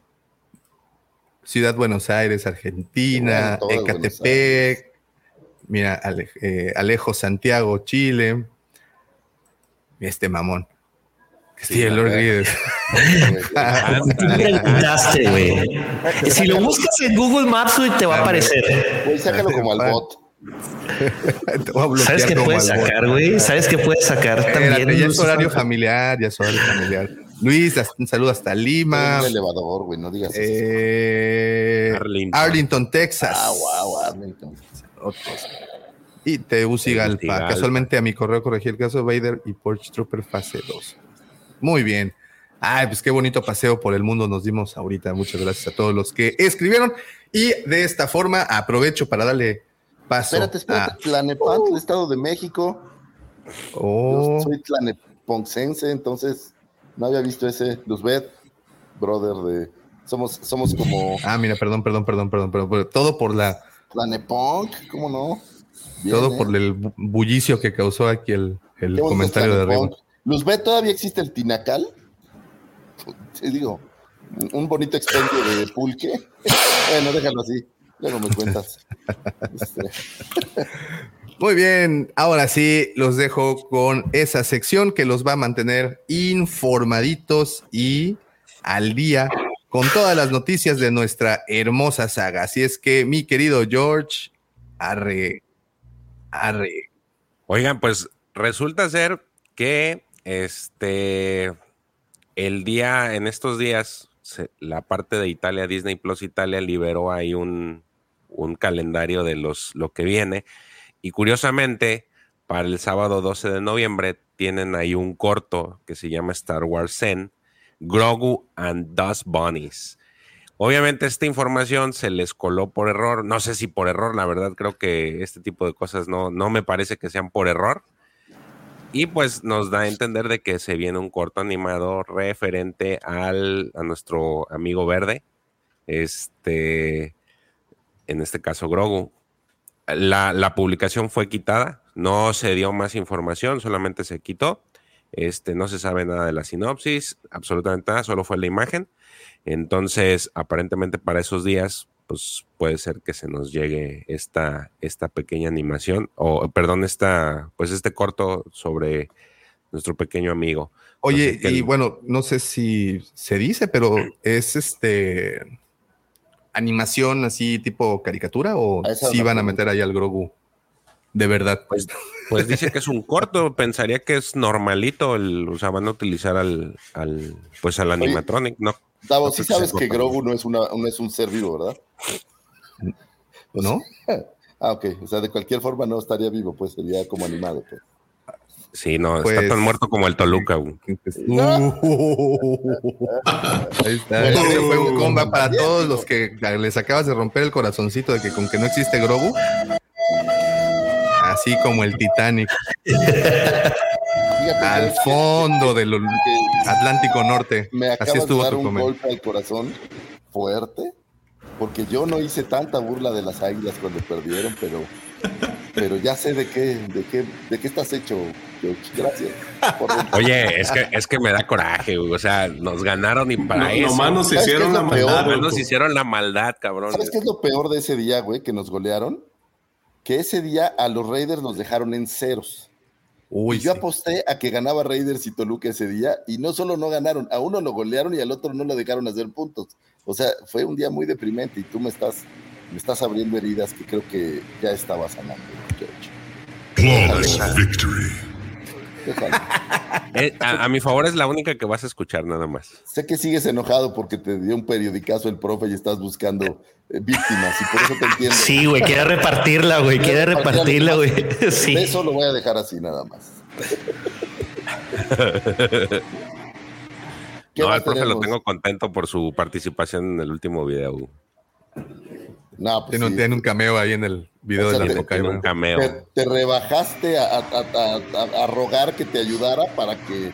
No, nada de eso. Es momento de levantar ratings, entonces me traigo al profe. La culpa Sí, te hizo pedazos, George. No te hagas, pero bueno.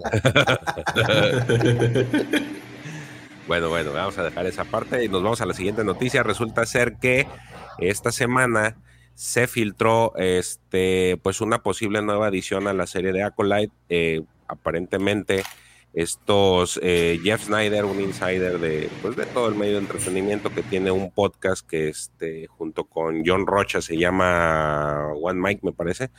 Este, ah, estaban hablando acerca de las nuevas ediciones que vienen para Drácula y una de ellas es de esta chica de nombre este, Daphne King, a quien ustedes pues la vieron protagonizar a X23 en la película de Logan. Entonces, este, todavía no hay nada confirmado oficialmente por Disney, pero pues estos cuates son los de los que casi le preguntan al, al productor y al showrunner y ellos este, tienen así esa cercanía y pa- aparentemente va para, para este ya tan nutrido este elenco de, de- de figuras que, que están apareciendo para la serie, ¿no? Y que son de diversas nacionalidades. No sé a ustedes qué les parezca esta parte. A mí, digo, me gusta la, me gusta cómo actúa la, la chica. Yo la vi en la serie que tiene en HBO. No la he acabado de ver, por, no porque no esté interesante, sino porque han salido otras series y no le he dado importancia. Pero ¿Cómo se llama esa este, serie? His Dark Material se llama la serie de HBO. Ah, Entonces, eh, pues sí, aparentemente ya. Está buenera, fíjate, nomás de que es muy diferente a la, a la película, ¿eh? De hecho, de hecho la, peli- la película es eh, esta es, eh, es como que están reboteando esa película. Este, Sí, sí, sí, definitivamente. Y, y está, está divertida. Bueno, hasta donde me quedé me estaba llamando mucho la atención, pero pues salieron otras series y pues la dejé por ahí. Yo creo que la voy a retomar otra vez, pero sí era, sí me gustó. Entonces, a mí se me Está hace- bien pinche creo- oscura, güey. ¿eh? O sea, en la, peli en la película le como que la nerfearon, pero Pues es la que serie está bien. que salió Harry Potter. Sí. Entonces querían así como que competirle y era como que más amena para, para el público. Para los niños, güey, en sí. general, ajá. Y esta no. Entonces, a mí, desde todos los que han salido, creo que esta es la que más me llama la atención. Este, de todos los, los, los personajes o los actores que han estado anunciando, esta es la que más me llama la atención. Se supone que ya empezaron el rodaje. Eh, dicen por ahí que para el 2024 salía. Yo en su momento dije, a lo mejor para finales con esta, pues con la velocidad que están haciendo las series, yo esperaría que el siguiente año, al menos a finales de, de año, ya la tuviéramos. Entonces, eh, pues nada, hay que esperar a ver qué. Todavía las, la trama, digo, por ahí ya se filtró un, un- algo de qué va la trama, pero no se sabe a ciencia cierta. Está como que esta parte todavía muy, muy misteriosa de, de qué va la, la- Oye, y a ver lo que dice Alex, a mí me interesa porque sí, desde el otro día lo había comentado. eh, y, y- y- y creo que concuerdo por lo que, o todo lo que ha rodeado a la serie, que dice que va a ser la serie más progre de Star Wars, así tipo Eternas. ¿Tú crees que caiga tan bajo? Mira, el pro- aquí la, situación por lo que dices es que sí han traído muchos actores de, diversas etnias, pues, la, y una esa, y la showrunner, pues también se le da eso. La directora, aparentemente, digo, esto también no está confirmado, es la que, dirige Loki. Y pues sí tenía Loki, traía su, su racimo también de, de críticas sobre ese aspecto. Entonces, no dudo que sea así, pero pues, vaya, seguirían el mismo tono que son las, las novelas. Pero a no final de cuentas tenemos este tema. como de ¿Perdón? un equipo o algo así, ¿no? O sea, habrá una persona que sea el acólito y, y siga sus aventuras, ¿no? Ah, la trama está así como, está interesante cómo la están manejando. Este, no sé si decirla pues, pero Dile, ándale. mira, de se aquí a dos que años la, ya se les olvidó. Se supone que la, la trama es de que lo que Nadie dice es que una chica, bueno, están en, en un pueblo, hay unas, estas, unas amigas, una hermana, dos hermanas y una amiga. De repente por ahí descubren que una es sensible a la fuerza, llegan los Jedi, se la llevan, este, y de repente sucede, o se presenta un conflicto en, el, en este pueblo y piden ayuda a los Jedi. Este, pero resulta ser que otra de las de estas protagonistas también tiene este, pues esta comunión con la fuerza. Y este, pero pues no, no, no pueden, no puede combatir contra este, pues parece que son unos bandidos, algo así. Y terminan masacrando toda la, pues todo el lugar. Y llegan, llegan los Jedi, llegan tarde, y llega esta, pues esta amiga eh, que pues se supone que iba a ayudar, pero pues ya no alcanza a llevar y, la protagonista, pues de que estaba muy enojada de que no les ayudaron, pues termina matando a, esta, pues a su amiga. Entonces de ahí la, este, hay un personaje que va a ser un Sith que pues se la va, la va a jalar y la va a entrenar. Así es más o menos como la, trama en la que están manejando en, en redes. Entonces, este, digo, se, se oye interesante. Al final estaba muy, este, ¿No está estaba menos, estaba más feo, ajá. No estaba tan bien, pero ya después salió como una segunda versión de esta trama y se supone que por ahí va la historia. Este, y, y por, precisamente cuentan los orígenes de los hits y, y te va a contar, en palabras de Leslie Headline, que te va a decir, ella quiere ponerte la historia de cómo es que al final en las precuelas se les metieron por el agua los hits y no se dieron cuenta. güey. Entonces, es, ese es, digamos que va a ser la conexión con, va a ser el final de la Alta República y la conexión con precuelas. Oh. Muy bien. Entonces, Suena a la última expansión de The Old Republic, güey. Bueno, parecido. Pareciera. Bueno, eh, es que yo no he jugado la expansión. Vimos el, el corto. El- pues sí, el corto, güey, el de Legacy of the Sith. Legacy Ah, of the pero- Sith se llama. Pero, pero no, pero también te la dejan ahí abierta. No sabes qué pasa con la chica esta después de que pues, sucede lo que, pues como que se le voltea a su, a su maestro. Entonces, no, no sé, digo, sí es, cierto, sí es cierto que tiene mucha, pues tiene muchos este, actores variados. Posiblemente sí, pero esperemos que, que no, no tenga nada que ver al final con la historia y que sea una muy buena historia. Oye, Va a ser no, algo no nuevo. creo que vaya a salir con las garras, ¿no? No, no creo. Qué bien. ¿Qué agarras? Este, En otras noticias, este. No Cambio de entró, juego, no, entró el chiste, Pepe, no entró. ¿Pero sabes cuál sí entró? Ah, y George, y en otras noticias, ¿Viste? ¿Viste? ¿Viste? No, esa sí la dejé pasar, cabrón. ay chi, ay chi. Pero ¿sabes cuál no dejaste pasar, güey? Y síguele, güey, ten cuidado. Sí. No, a ver, hay que cuidarse ahorita en este instante. Bueno, en esta semana se filtró también un tráiler eh, de lo que es una nueva expansión de Fortnite. La versión es la. El número de la versión 2 22.30, en la que vamos a tener este, pues supuestamente a la fuerza de nuestro lado, no supuestamente, la fuerza de nuestro lado, eh, pues trae contenido para adquirir George. que son. Pon- Ponle, en, doblale la velocidad, güey. No vaya a ser que nos tumben la transmisión. Mejor le pongo pausa. pero, pero no Sí. deberían. Estamos promocionando su pinche juego, güey. O sea, ya se Güey. Güey, pero pues eso dile a, a los dioses de YouTube, güey. Sí. Si no puedes pelear con, con Leia Slave, yo no quiero saber nada de ese juego. La No. semana Skywalker se llama esta madre y puedes descargar pues varios skins re- de los personajes más aclamados de la serie, que son Luke Skywalker, Leia Organa y Han Solo, así como diferentes armas como los sables de luz de Luke, el, del, el de los dos sables de luz, el de luz de Luke y es, los estos blasters de los Stormtroopers. Eh, curioso que y ahí voy, me regreso a la lo que decía Davo. Normalmente Fortnite eh, había estado sacando contenido relacionado con las series y en este caso no sacaron contenido relacionado con Andor y sacaron contenido mejor de Skywalker. Porque para Boba Fett, recuerden que sacaron contenido del libro de Boba Fett, sacaron a Boba Fett y a esta, ay se me olvidó su nombre, este, la otra cazadora. Fennec. A güey, se me olvidó su nombre Ah, ahorita. Fennec. Fennec Ah, Shand, Fennec, güey. Está muteado Y esto. luego para, y para Obi-Wan sacaron, pues obviamente Obi-Wan y a Darth Vader. Y ahora que está la serie de este de Andor, pues no han sacado a ni uno solo. Que es por eso decía ponle un pin ahí, porque es parte de lo, lo mismo que decías, de que pues Es el que contenido. no- no es, no- no es para.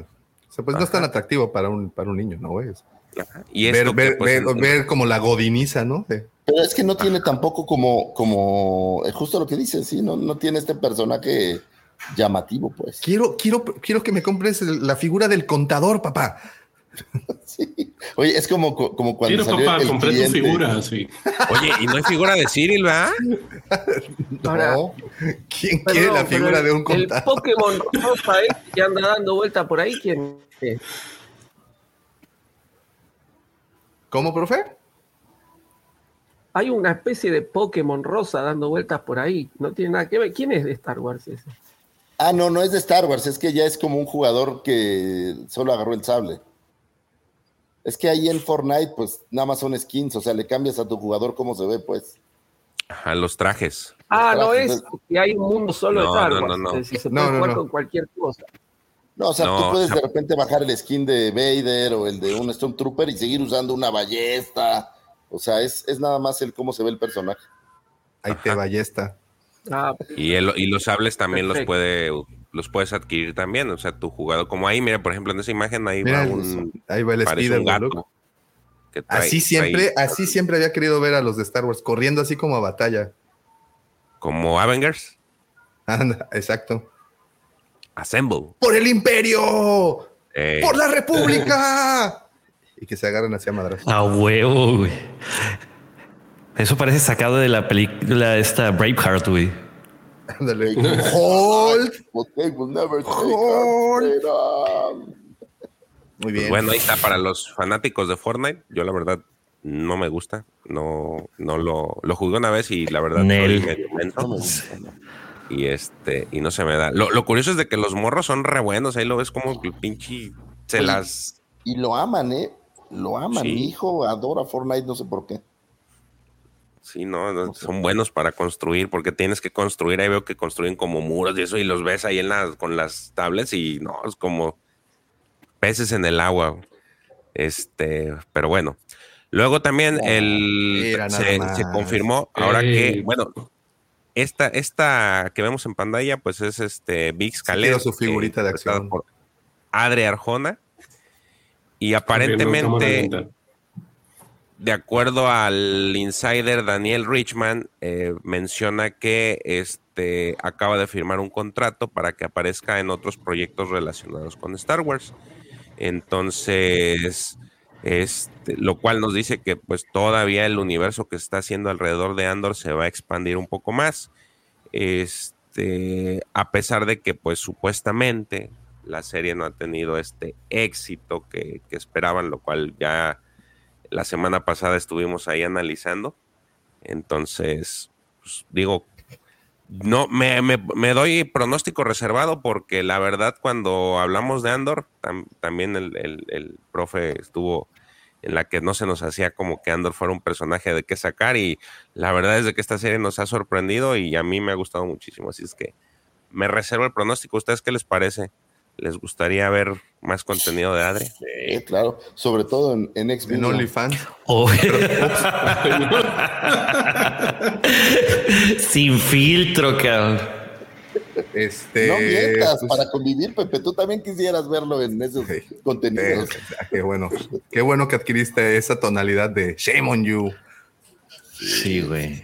Güey, esa escena de ella corriendo, la verdad, está mal. O sea, no es correcto. No es. Y no te- ¿Cuál era la película esta donde había una chava que era soldadora? Ah, chinga.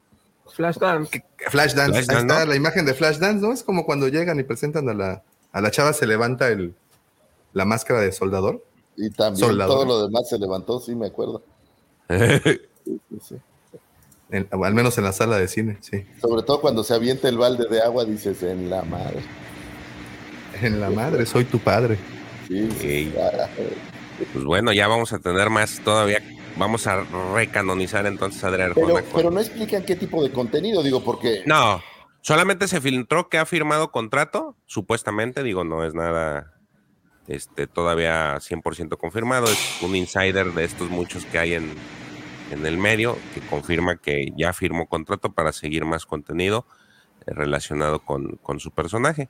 Entonces, pues habrá que ver en estos meses si, si sale algo ya oficial, porque pues ya se nos están acabando de aquel, de aquel este Investor Day, ya se nos están acabando las series que estaban programadas, entonces Cálmate, hay que ver al, al ratito sacan otro Investors Day y, vuelven a sacar otras. A lo me mejor que saliera en un, en un calendario de? Sports Illustrated, ¿no? Ella.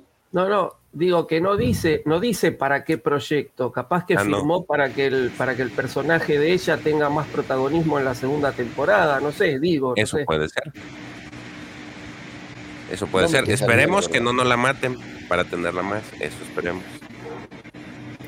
Sí. Entonces, pues ya está. Y ya para cerrar las este, noticias, eh, durante una entrevista con Steve Weintraub de Collider, el creador y showrunner de la serie de Andor, Tony Gilroy, compartió eh, que un nuevo grupo de directores se unirá a la dirección de este, la segunda temporada de Andor. No se este, cayó eh, con los nombres y los dio. Eh, uno es Ariel Kleiman, otro es Janus Metz y otro es Alonso Ruiz Palacios, el mexicano Alonso Ruiz Palacios, que este, él dirigió algunos capítulos de la serie de Narcos. Eh, yo la verdad no la he visto, pero dicen que son muy buenos. Entonces esto nos da de que también en, en la parte de dirección están buscando talentos ¿Y nuevos. los otros dos de dónde son, güey? Porque no los Ah, uno es este, este Ariel Kleman, es australiano. Este Janus, eh, Janus Metz es danés y Alonso Ruiz Palacios es mexicano. Entonces, pues sí es parte de lo que este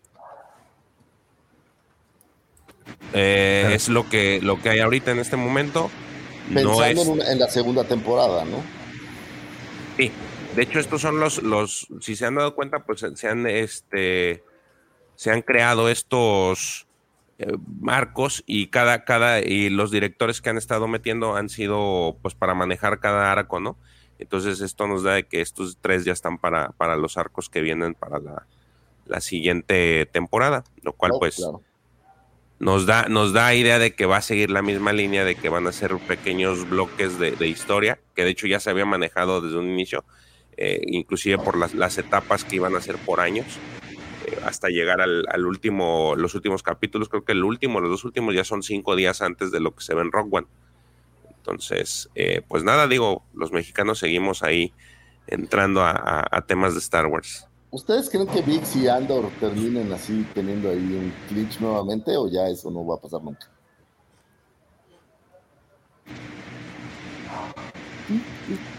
Ok, no. Pero, pero- pero es que estoy mandándoles un, un- un- un mensa- un- un- Ok, si Un no, no digo, es una pregunta en, en serio, pero si no, no. ok.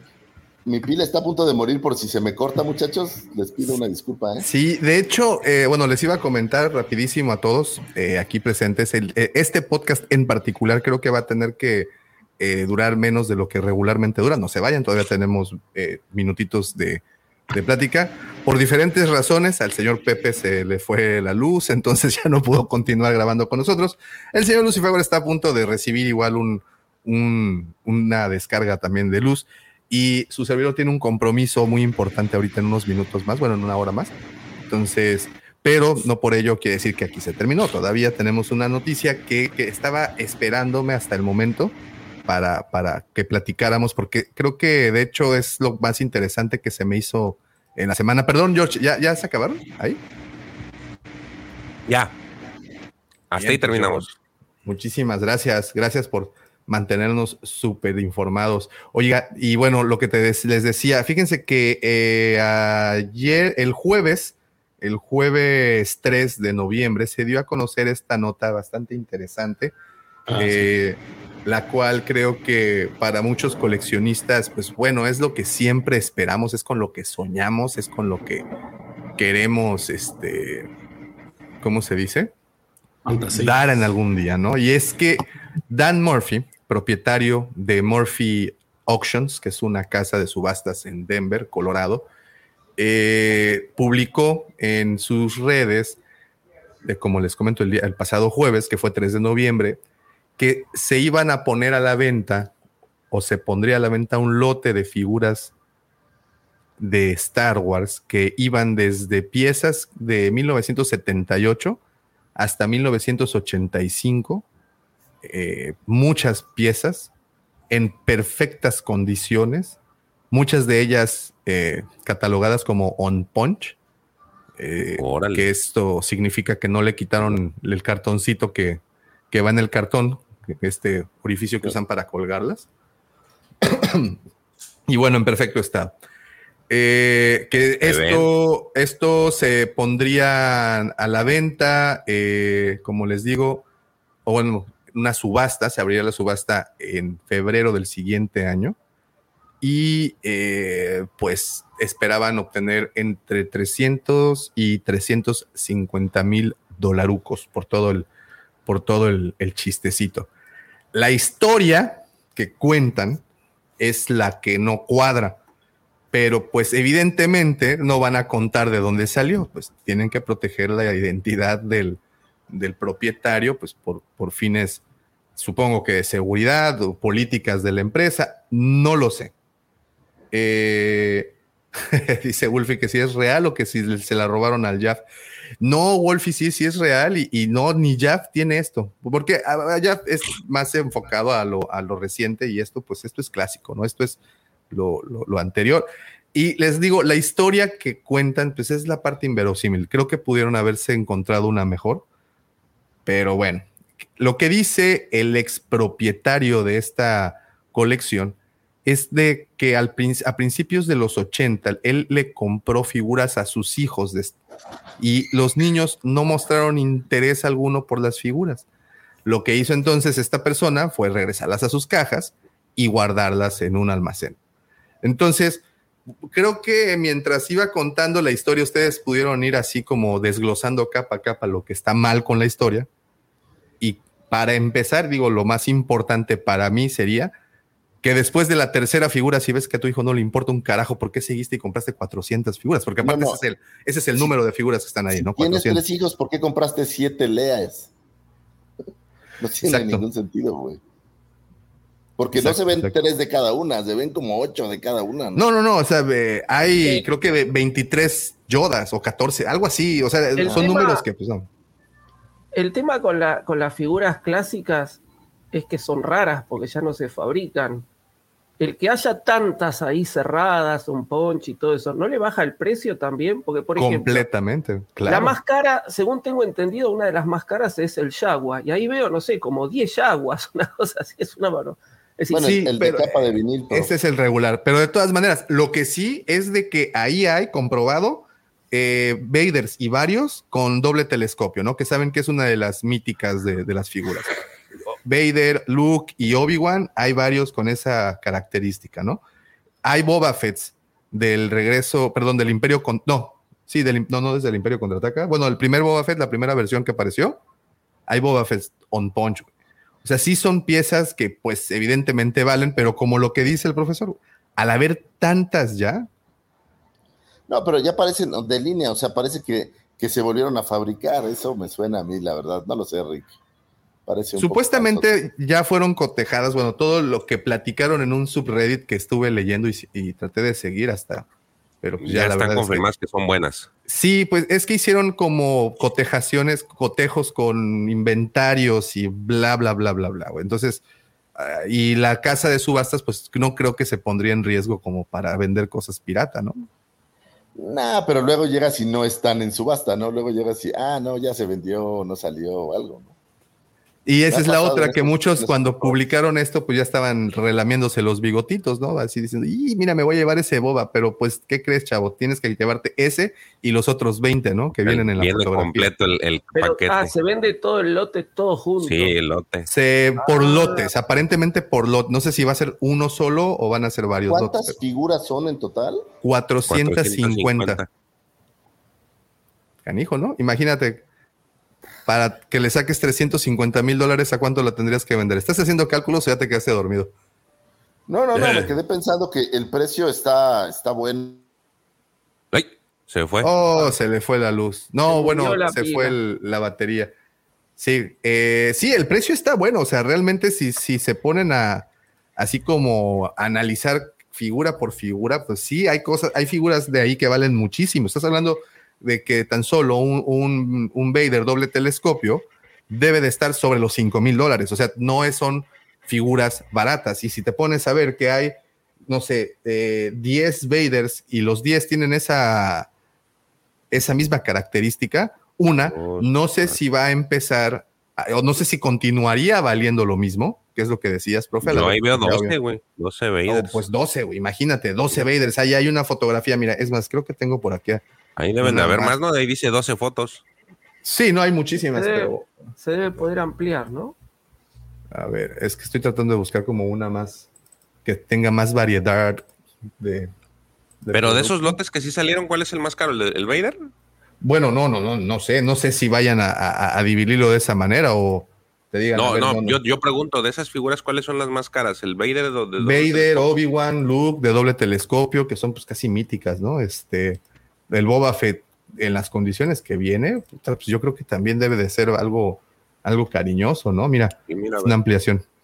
2, 4, 6, 8, 10. Aquí, por ejemplo, lo, lo- lo- lo interesante, eh, 8 Obi-Wans. mira cuántos, Dos, cuatro, cuántos seis, eh, Han Solo, o sea, Vaya, una figura de estas, un Jawa así regular, si te lo venden sin graduar y nada, debe de estar sobre los 250, 300 dólares. Aquí está el GP, él creo que me podría, eh, o incluso Alex de Mandalore Express que están en Estados Unidos y que es muy común en las convenciones allá, que sí ofrezcan figuras eh, con estas características y las ofrecen a veces por, te digo, 250, 300 dólares. Imagínate, échale una, una, y te estoy hablando del Jawa. Ahora, si te vas a un doble telescopio, Vader o Obi-Wan o Luke, incluso, este, estás hablando de que son casi 3 mil dólares por figura, güey. Y eso a precio así bien rebajado, porque te vas a eBay y no te bajan de 5 mil dólares. Entonces, se me hace bastante, bastante interesante. Sí regresaste, Lucifer. Regresé de entre los muertos. Entonces, digo, sí se me hace interesante la cantidad de dinero que hay ahí, pero lo más interesante es el, el cómo se conservaron. Bueno, obvio, ¿no? Estuvieron guardadas por mucho tiempo, no les... Y al parecer no hubo humedad, no hubo... Pero eso es, nada. es extrañísimo, güey. Ve cuántos Vaders ves ahí, güey. Nada más ahí veo un, dos. Entonces, tres, la pregunta es, posiblemente No, la no, historia no. de este güey no sea la real, posiblemente sea una tienda que quebró y guardó su mercancía y mágicamente la encontraron después. O a lo mejor se lo robaron y pues qué mejor historia que decir los guardé para mis hijos. Pues quién te va a pedir el recibo, ¿no? Pues haya sido como Oye, haya a ver, sido. te voy a hacer una pregunta. Porque aparte, aparte un chico, por más que no le guste el juguete, te lo abre. Claro, claro, profesor. No, eh, Claro. la pregunta era al principio, profe. ¿Qué persona, después de que le compras tres figuras y no nota que no te interesan, ah, bueno, no, no te interesaron tres, bueno, no pasa nada, te voy a comprar otras 397 para ver si te interesan en algún punto. Oye, ahora yo les voy a hacer una pregunta. ¿Ustedes creen que hoy en día, en donde la tecnología es tan avanzada, no puedan clonar estas cosas? No, claro, Claro. Pero yo creo, y, y el punto aquí es que en teoría también, la empresa que está haciendo la subasta, pues debe de realizar como una investigación, Una como un, rastreo, como, un, como un rastreo exacto para certificar estas piezas. Yo pensaría que una empresa de renombre como, en, como lo es esta, pues lo haría, pero A ver, güey, tú has visto los empaques, güey. ¿Qué les rastreas, güey? No hay códigos de barras, güey. Hay un número de parte que es igual a todos. ¿Qué les rastreas? No tienen ni siquiera pies ni cabeza. Pues mira, aquí es por lo que estamos viendo en fotografías, pero yo creo que ya otra cosa sería tenerlas entre las manos y, y, y pues digo, les, pues les sabe, no sé, güey, o sea, te repito, quiero pensar que hay un proceso y por eso pagas tanto para que certifiquen tus figuras en AFA o en CAS o en estas empresas que certifican la validez y la antigüedad y la originalidad de una figura. Bueno, posiblemente tengan ahí un protocolo bien armadito que, que les funcione, ¿no? Pues sí. ¿Quién sabe? El chiste está que al final ellos dicen que las que son originales, ellos dicen que las van a vender y que van a sacar una a la nota porque sí son muchísimas figuras.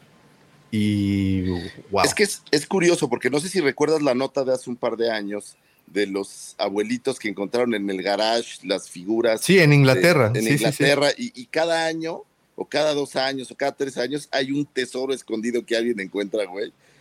Y la neta me parece O sea, súper inverosímil, ¿no? Pero bueno. Fíjate, eh, sin graduar el precio empezaría en 250, 500 dólares, las raras, pues hasta 3 mil dólares. Hemos visto yaguas de vinil hasta en 20 mil dólares. Sí, te digo que hay una lana bastante sustanciosa, güey. Échale. Échale de a 3, de a 2 mil No, por Vader, de, a, güey. de a mil por figura promedio porque nadie quiere a Niemnom. Eh, pues sí, son 450 mil dólares. Ahora, yo no creo que salgan 350. Yo creo que esas madres, si son lo que dicen, las van a vender en medio millón o 600 mil dólares. O sea, porque las vas a poder, o sea, si eres alguien que se dedica a venderlas, sí las mueves, güey, sí puedes venderlas. sí. Claro. Digo, tienes- o sea, entonces, no, oye, así, ¿cuál casa subastadora dices que es? Se llama. eh, se llama Murphy Auctions. Ahorita te paso la. Les paso la. Juan Bueno, Carlos ay. Subasta. y Voy a es en febrero. Les voy a dar 200 dólares a ver si, si algo sucede. Sí, jala. Pero hay, eh, y lo interesante es que pues desde 1978, ¿no? Hasta el 85 con las últimas 17, hay de todas y pues parece ser una colección bastante completa. Morphy Auction se llama. Ajá, Murphy, Mo- a ver. Ahora la buscamos. Venía en el título de la primera imagen que venía Morphy Action. El, Murphy Auctions, Murphy.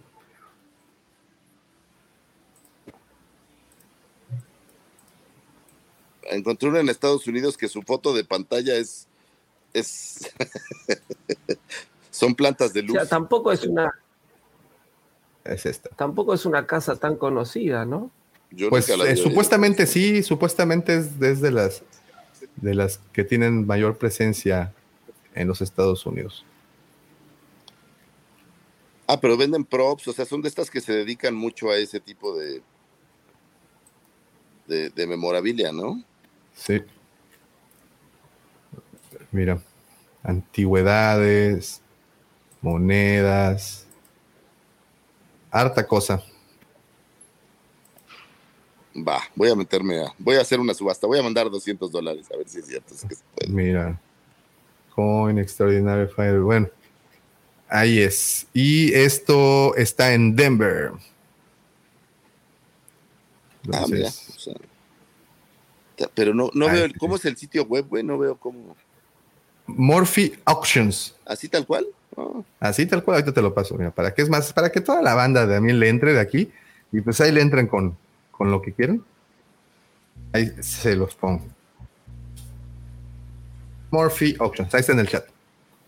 Si le quieren entrar, pues ahí nos platican cómo les va. ¿Ya se volvió Lucifago? no, aquí estoy, aquí estoy, Ah. aquí estoy. Es que estaba entrando a Morphy Auctions a hacer mi oferta. sí les aviento 200 dólares, claro, güey, ¿no? A ver, aunque, aunque sea por el, por la bolsa en donde venía, ¿no? Sí, claro. aunque, aunque sea porque me cuenten la historia de verdad. ¿Qui- ¿Quién sabe cuál habrá sido honestamente la historia? Yo creo que pertenecieron al inventario de una tienda. Y la Sí. tienda cerró. se ve más, es más, más creíble eso. Es, mira, yo veo dos, dos problemas que tienen. Uno, el buen estado, güey, porque pues, aunque las hubieras guardado, güey, pues, pues las, se las das al niño y la ve y la mueve y lo que sea, y la avienta y punto que no la juegue. Pero el, el estado así impecable me parece rarísimo. Pues y luego por eso son demasiadas lo que de la cuestan. misma, ¿no? Entonces, no creo que compraras 17 Vaders para que tus hijos tuvieran tres cada uno, ¿no? O seis. No, no. Pero bueno. A lo mejor el señor que lo vende se llama Juan Carlos Kmart, güey. Entonces, Capaz que tenía 20 pibes. Estas familias que tienen 20 No, pero hijos. hablaba de tres en la nota. Ah, tres hijos decía la nota. no, no, no, no, no, no. De hecho, yo supuse tres porque la gran mayoría de figuras vienen en tercios. Pero no, no sé, no sé ni quién era la persona esta, siquiera. O sea, nomás dijo que eran para sus hijos, no las, no la, Y no les gustaron ni las. Y ajá, y, y si te metes a las redes sociales de este Dan Murphy que tiene y, y pueden entrar en Facebook y ver lo que publica, que él fue el que de hecho que sacó la noticia, le preguntan, oye, pero es que la noticia, así fue, pero es que así fue, pero es que mira por acá, ah, te estoy diciendo que así fue y está bloqueado. Así, o sea, así lo hizo. Y es que a, a Ok. mí me suena más eso de una tienda vieja. Te- sí, sí les platiqué de mi hermana y mi cuñado se hicieron de un lote de, pero eran de puras figuras del episodio 1. En Culiacán, en los que 90s, 80s, había una cadena ahí local que se llamaba Jugueterías y Ferreterías La Palma. Entonces cerraron esos, esos negocios y se quedaron con mucho inventario de muchas cosas cuando recién empezaba mi, mi hermana y mi cuñado a coleccionar, este, les vendieron lotes, sí, tenemos, pero nada más lote de juguetes, nunca mencionaron que había de Star Wars. Entonces lo compraron y se encontraron con un montón de cosas del episodio 1. El Obi-Wan que yo tengo del episodio 1 es de ese lote. Oye, Entonces- Checo, ¿cómo se llamaba? ¿Era jugueterías y ferretería? La Palma, así Está es. cabrón, imagínate, vas a comprarle un martillo a tu hijo y aguas, ¿eh? Ah, mira, Fíjate agarran que sea Fisher. Price, ¿eh? Fíjate que sea Fisher Price, no, no Trooper. Así es. Sí, pues es que sí, a mí también me suena más esa historia, completamente. Pero no le puedes decir más, pero- te bloquea. Pues te bloquea y pues también.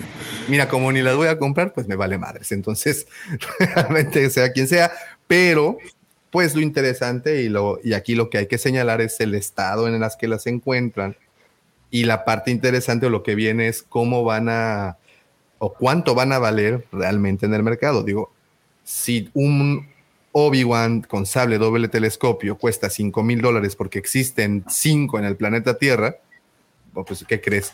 Bueno, Ahora hay 32. 15, ¿no? bueno, 15.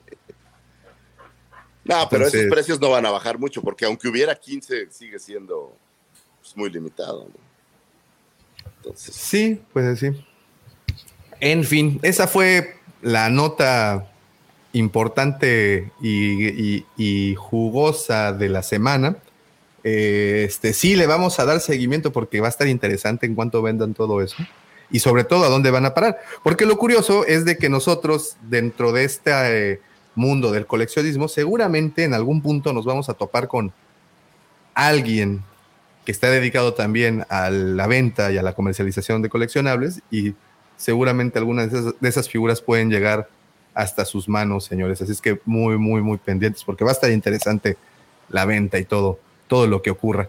Pues en una sesión extraordinaria, dirían en el Senado mexicano, eh, vamos a tener que decirles adiós por esta semana debido a los diferentes compromisos y diferentes locaciones y difer- diferentes eh, situaciones que se fueron presentando a lo largo del programa. El señor Pepe, como les como pudieron observar, se le, se le fue la luz. El señor Lucifago ahorita está, tra- está trabajando con el móvil. Eh, sí, eh, el Sorry. profe a- andaba trabajando a, a media, a medio gas y pues su servidor eh, ten- tengo un compromiso. que Y George le va a la América, en- No, no vamos a llegar a los catorrazos, güey. No, no, no, pero, pero, y déjenle pendiente a este título porque la siguiente semana, ahora sí, con todas, es más, nos vamos a ir directo a hablar de los directores y van a terminar convencidos de cómo Ryan Johnson es el mejor director que ha trabajado para Star Wars. Pero esa plática la tendremos la siguiente semana. Tranquilos, yo sé que van a armar sus argumentos y nos van a venir a, a dejar esos argumentos aquí no sobre la mesa. necesitamos argumentos, güey. Está el episodio No, no, no voy a estar, no pero. Pero voy a ver a ver a quién le dejo mi gallo, güey, que para Ahí que me está. ayude a defenderlo. Y no es Ryan Muy Johnson. bien. Solo dime una cosa, ¿eres Team Ryan Johnson o, o Team George Lucas? Es Tim Es John, que eh, depende. este, Ron Howard, güey. The circle is now complete. When I left you, I was but the learner. Now I am the master.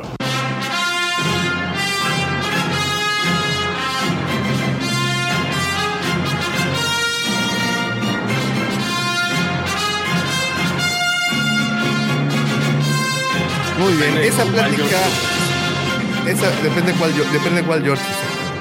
Esa plática la tendremos la siguiente semana, señores. Una, una gran disculpa, de verdad que eh, se dieron situaciones que regularmente no se dan, pero vamos a estar aquí puntuales la siguiente semana en punto de las 6:15 de la mañana, hora República Mexicana, porque Cancún son las 7:15, eh, 9:15 de la mañana, Buenos Aires, Argentina. 9 o 10, profe. 9, ¿no? Es a las 9, usted empieza a las 9. Nueve, nueve. Tenemos Son dos horitas después de empatada Cancún. con, con Cancún. Y pues aquí estaremos haciendo lo que más nos gusta, que es hablar de Star Wars. Así es que muchas, muchas gracias. Gracias a todos los que estuvieron conectados desde temprano. Muchas gracias por esos comentarios. Como saben, enriquecen tremendamente el contenido de este programa. Les agradecemos a todos. Gracias si descargaste o le pusiste play a este episodio. Eh, si pueden, por favor, dejen ahí, si nos están escuchando por eh, Spotify o Apple Podcast, déjenos ahí de estrellitas, por favor, para que nos recomienden muchísimo. Si nos estás viendo por acá, deja ese poderosísimo like que también ayuda muchísimo. No te pierdas de los videos, no te pierdas del video de el Arco Kyber y también del profesor Arma tu propio canon. Véanlos, ya están disponibles, están ahí desde Nación Guampa compartidos para si no los, los quieres ir a buscar, ahí los dejaron.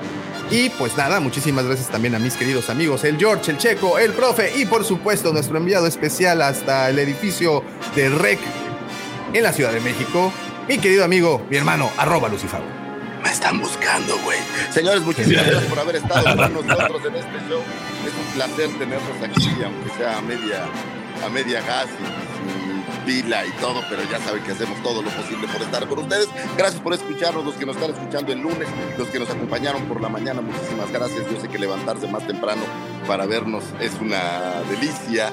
Entonces se los agradezco de todo corazón, mi querido profe, mi querido Checo, mi querido Pepe, mi querido eh, George, el Pepe que perdimos pues por ahí. Joven Davomático, un placer tenerlo aquí. Y no se olviden de que pues este la palabra de Star Wars tiene que seguirse esparciendo por el universo, señores. Gracias. Muchas gracias, pero no nos podemos despedir sin antes desearles Que la fuerza los acompañe, señores. Gracias y nos vemos. Bye, bye, bye. Bye.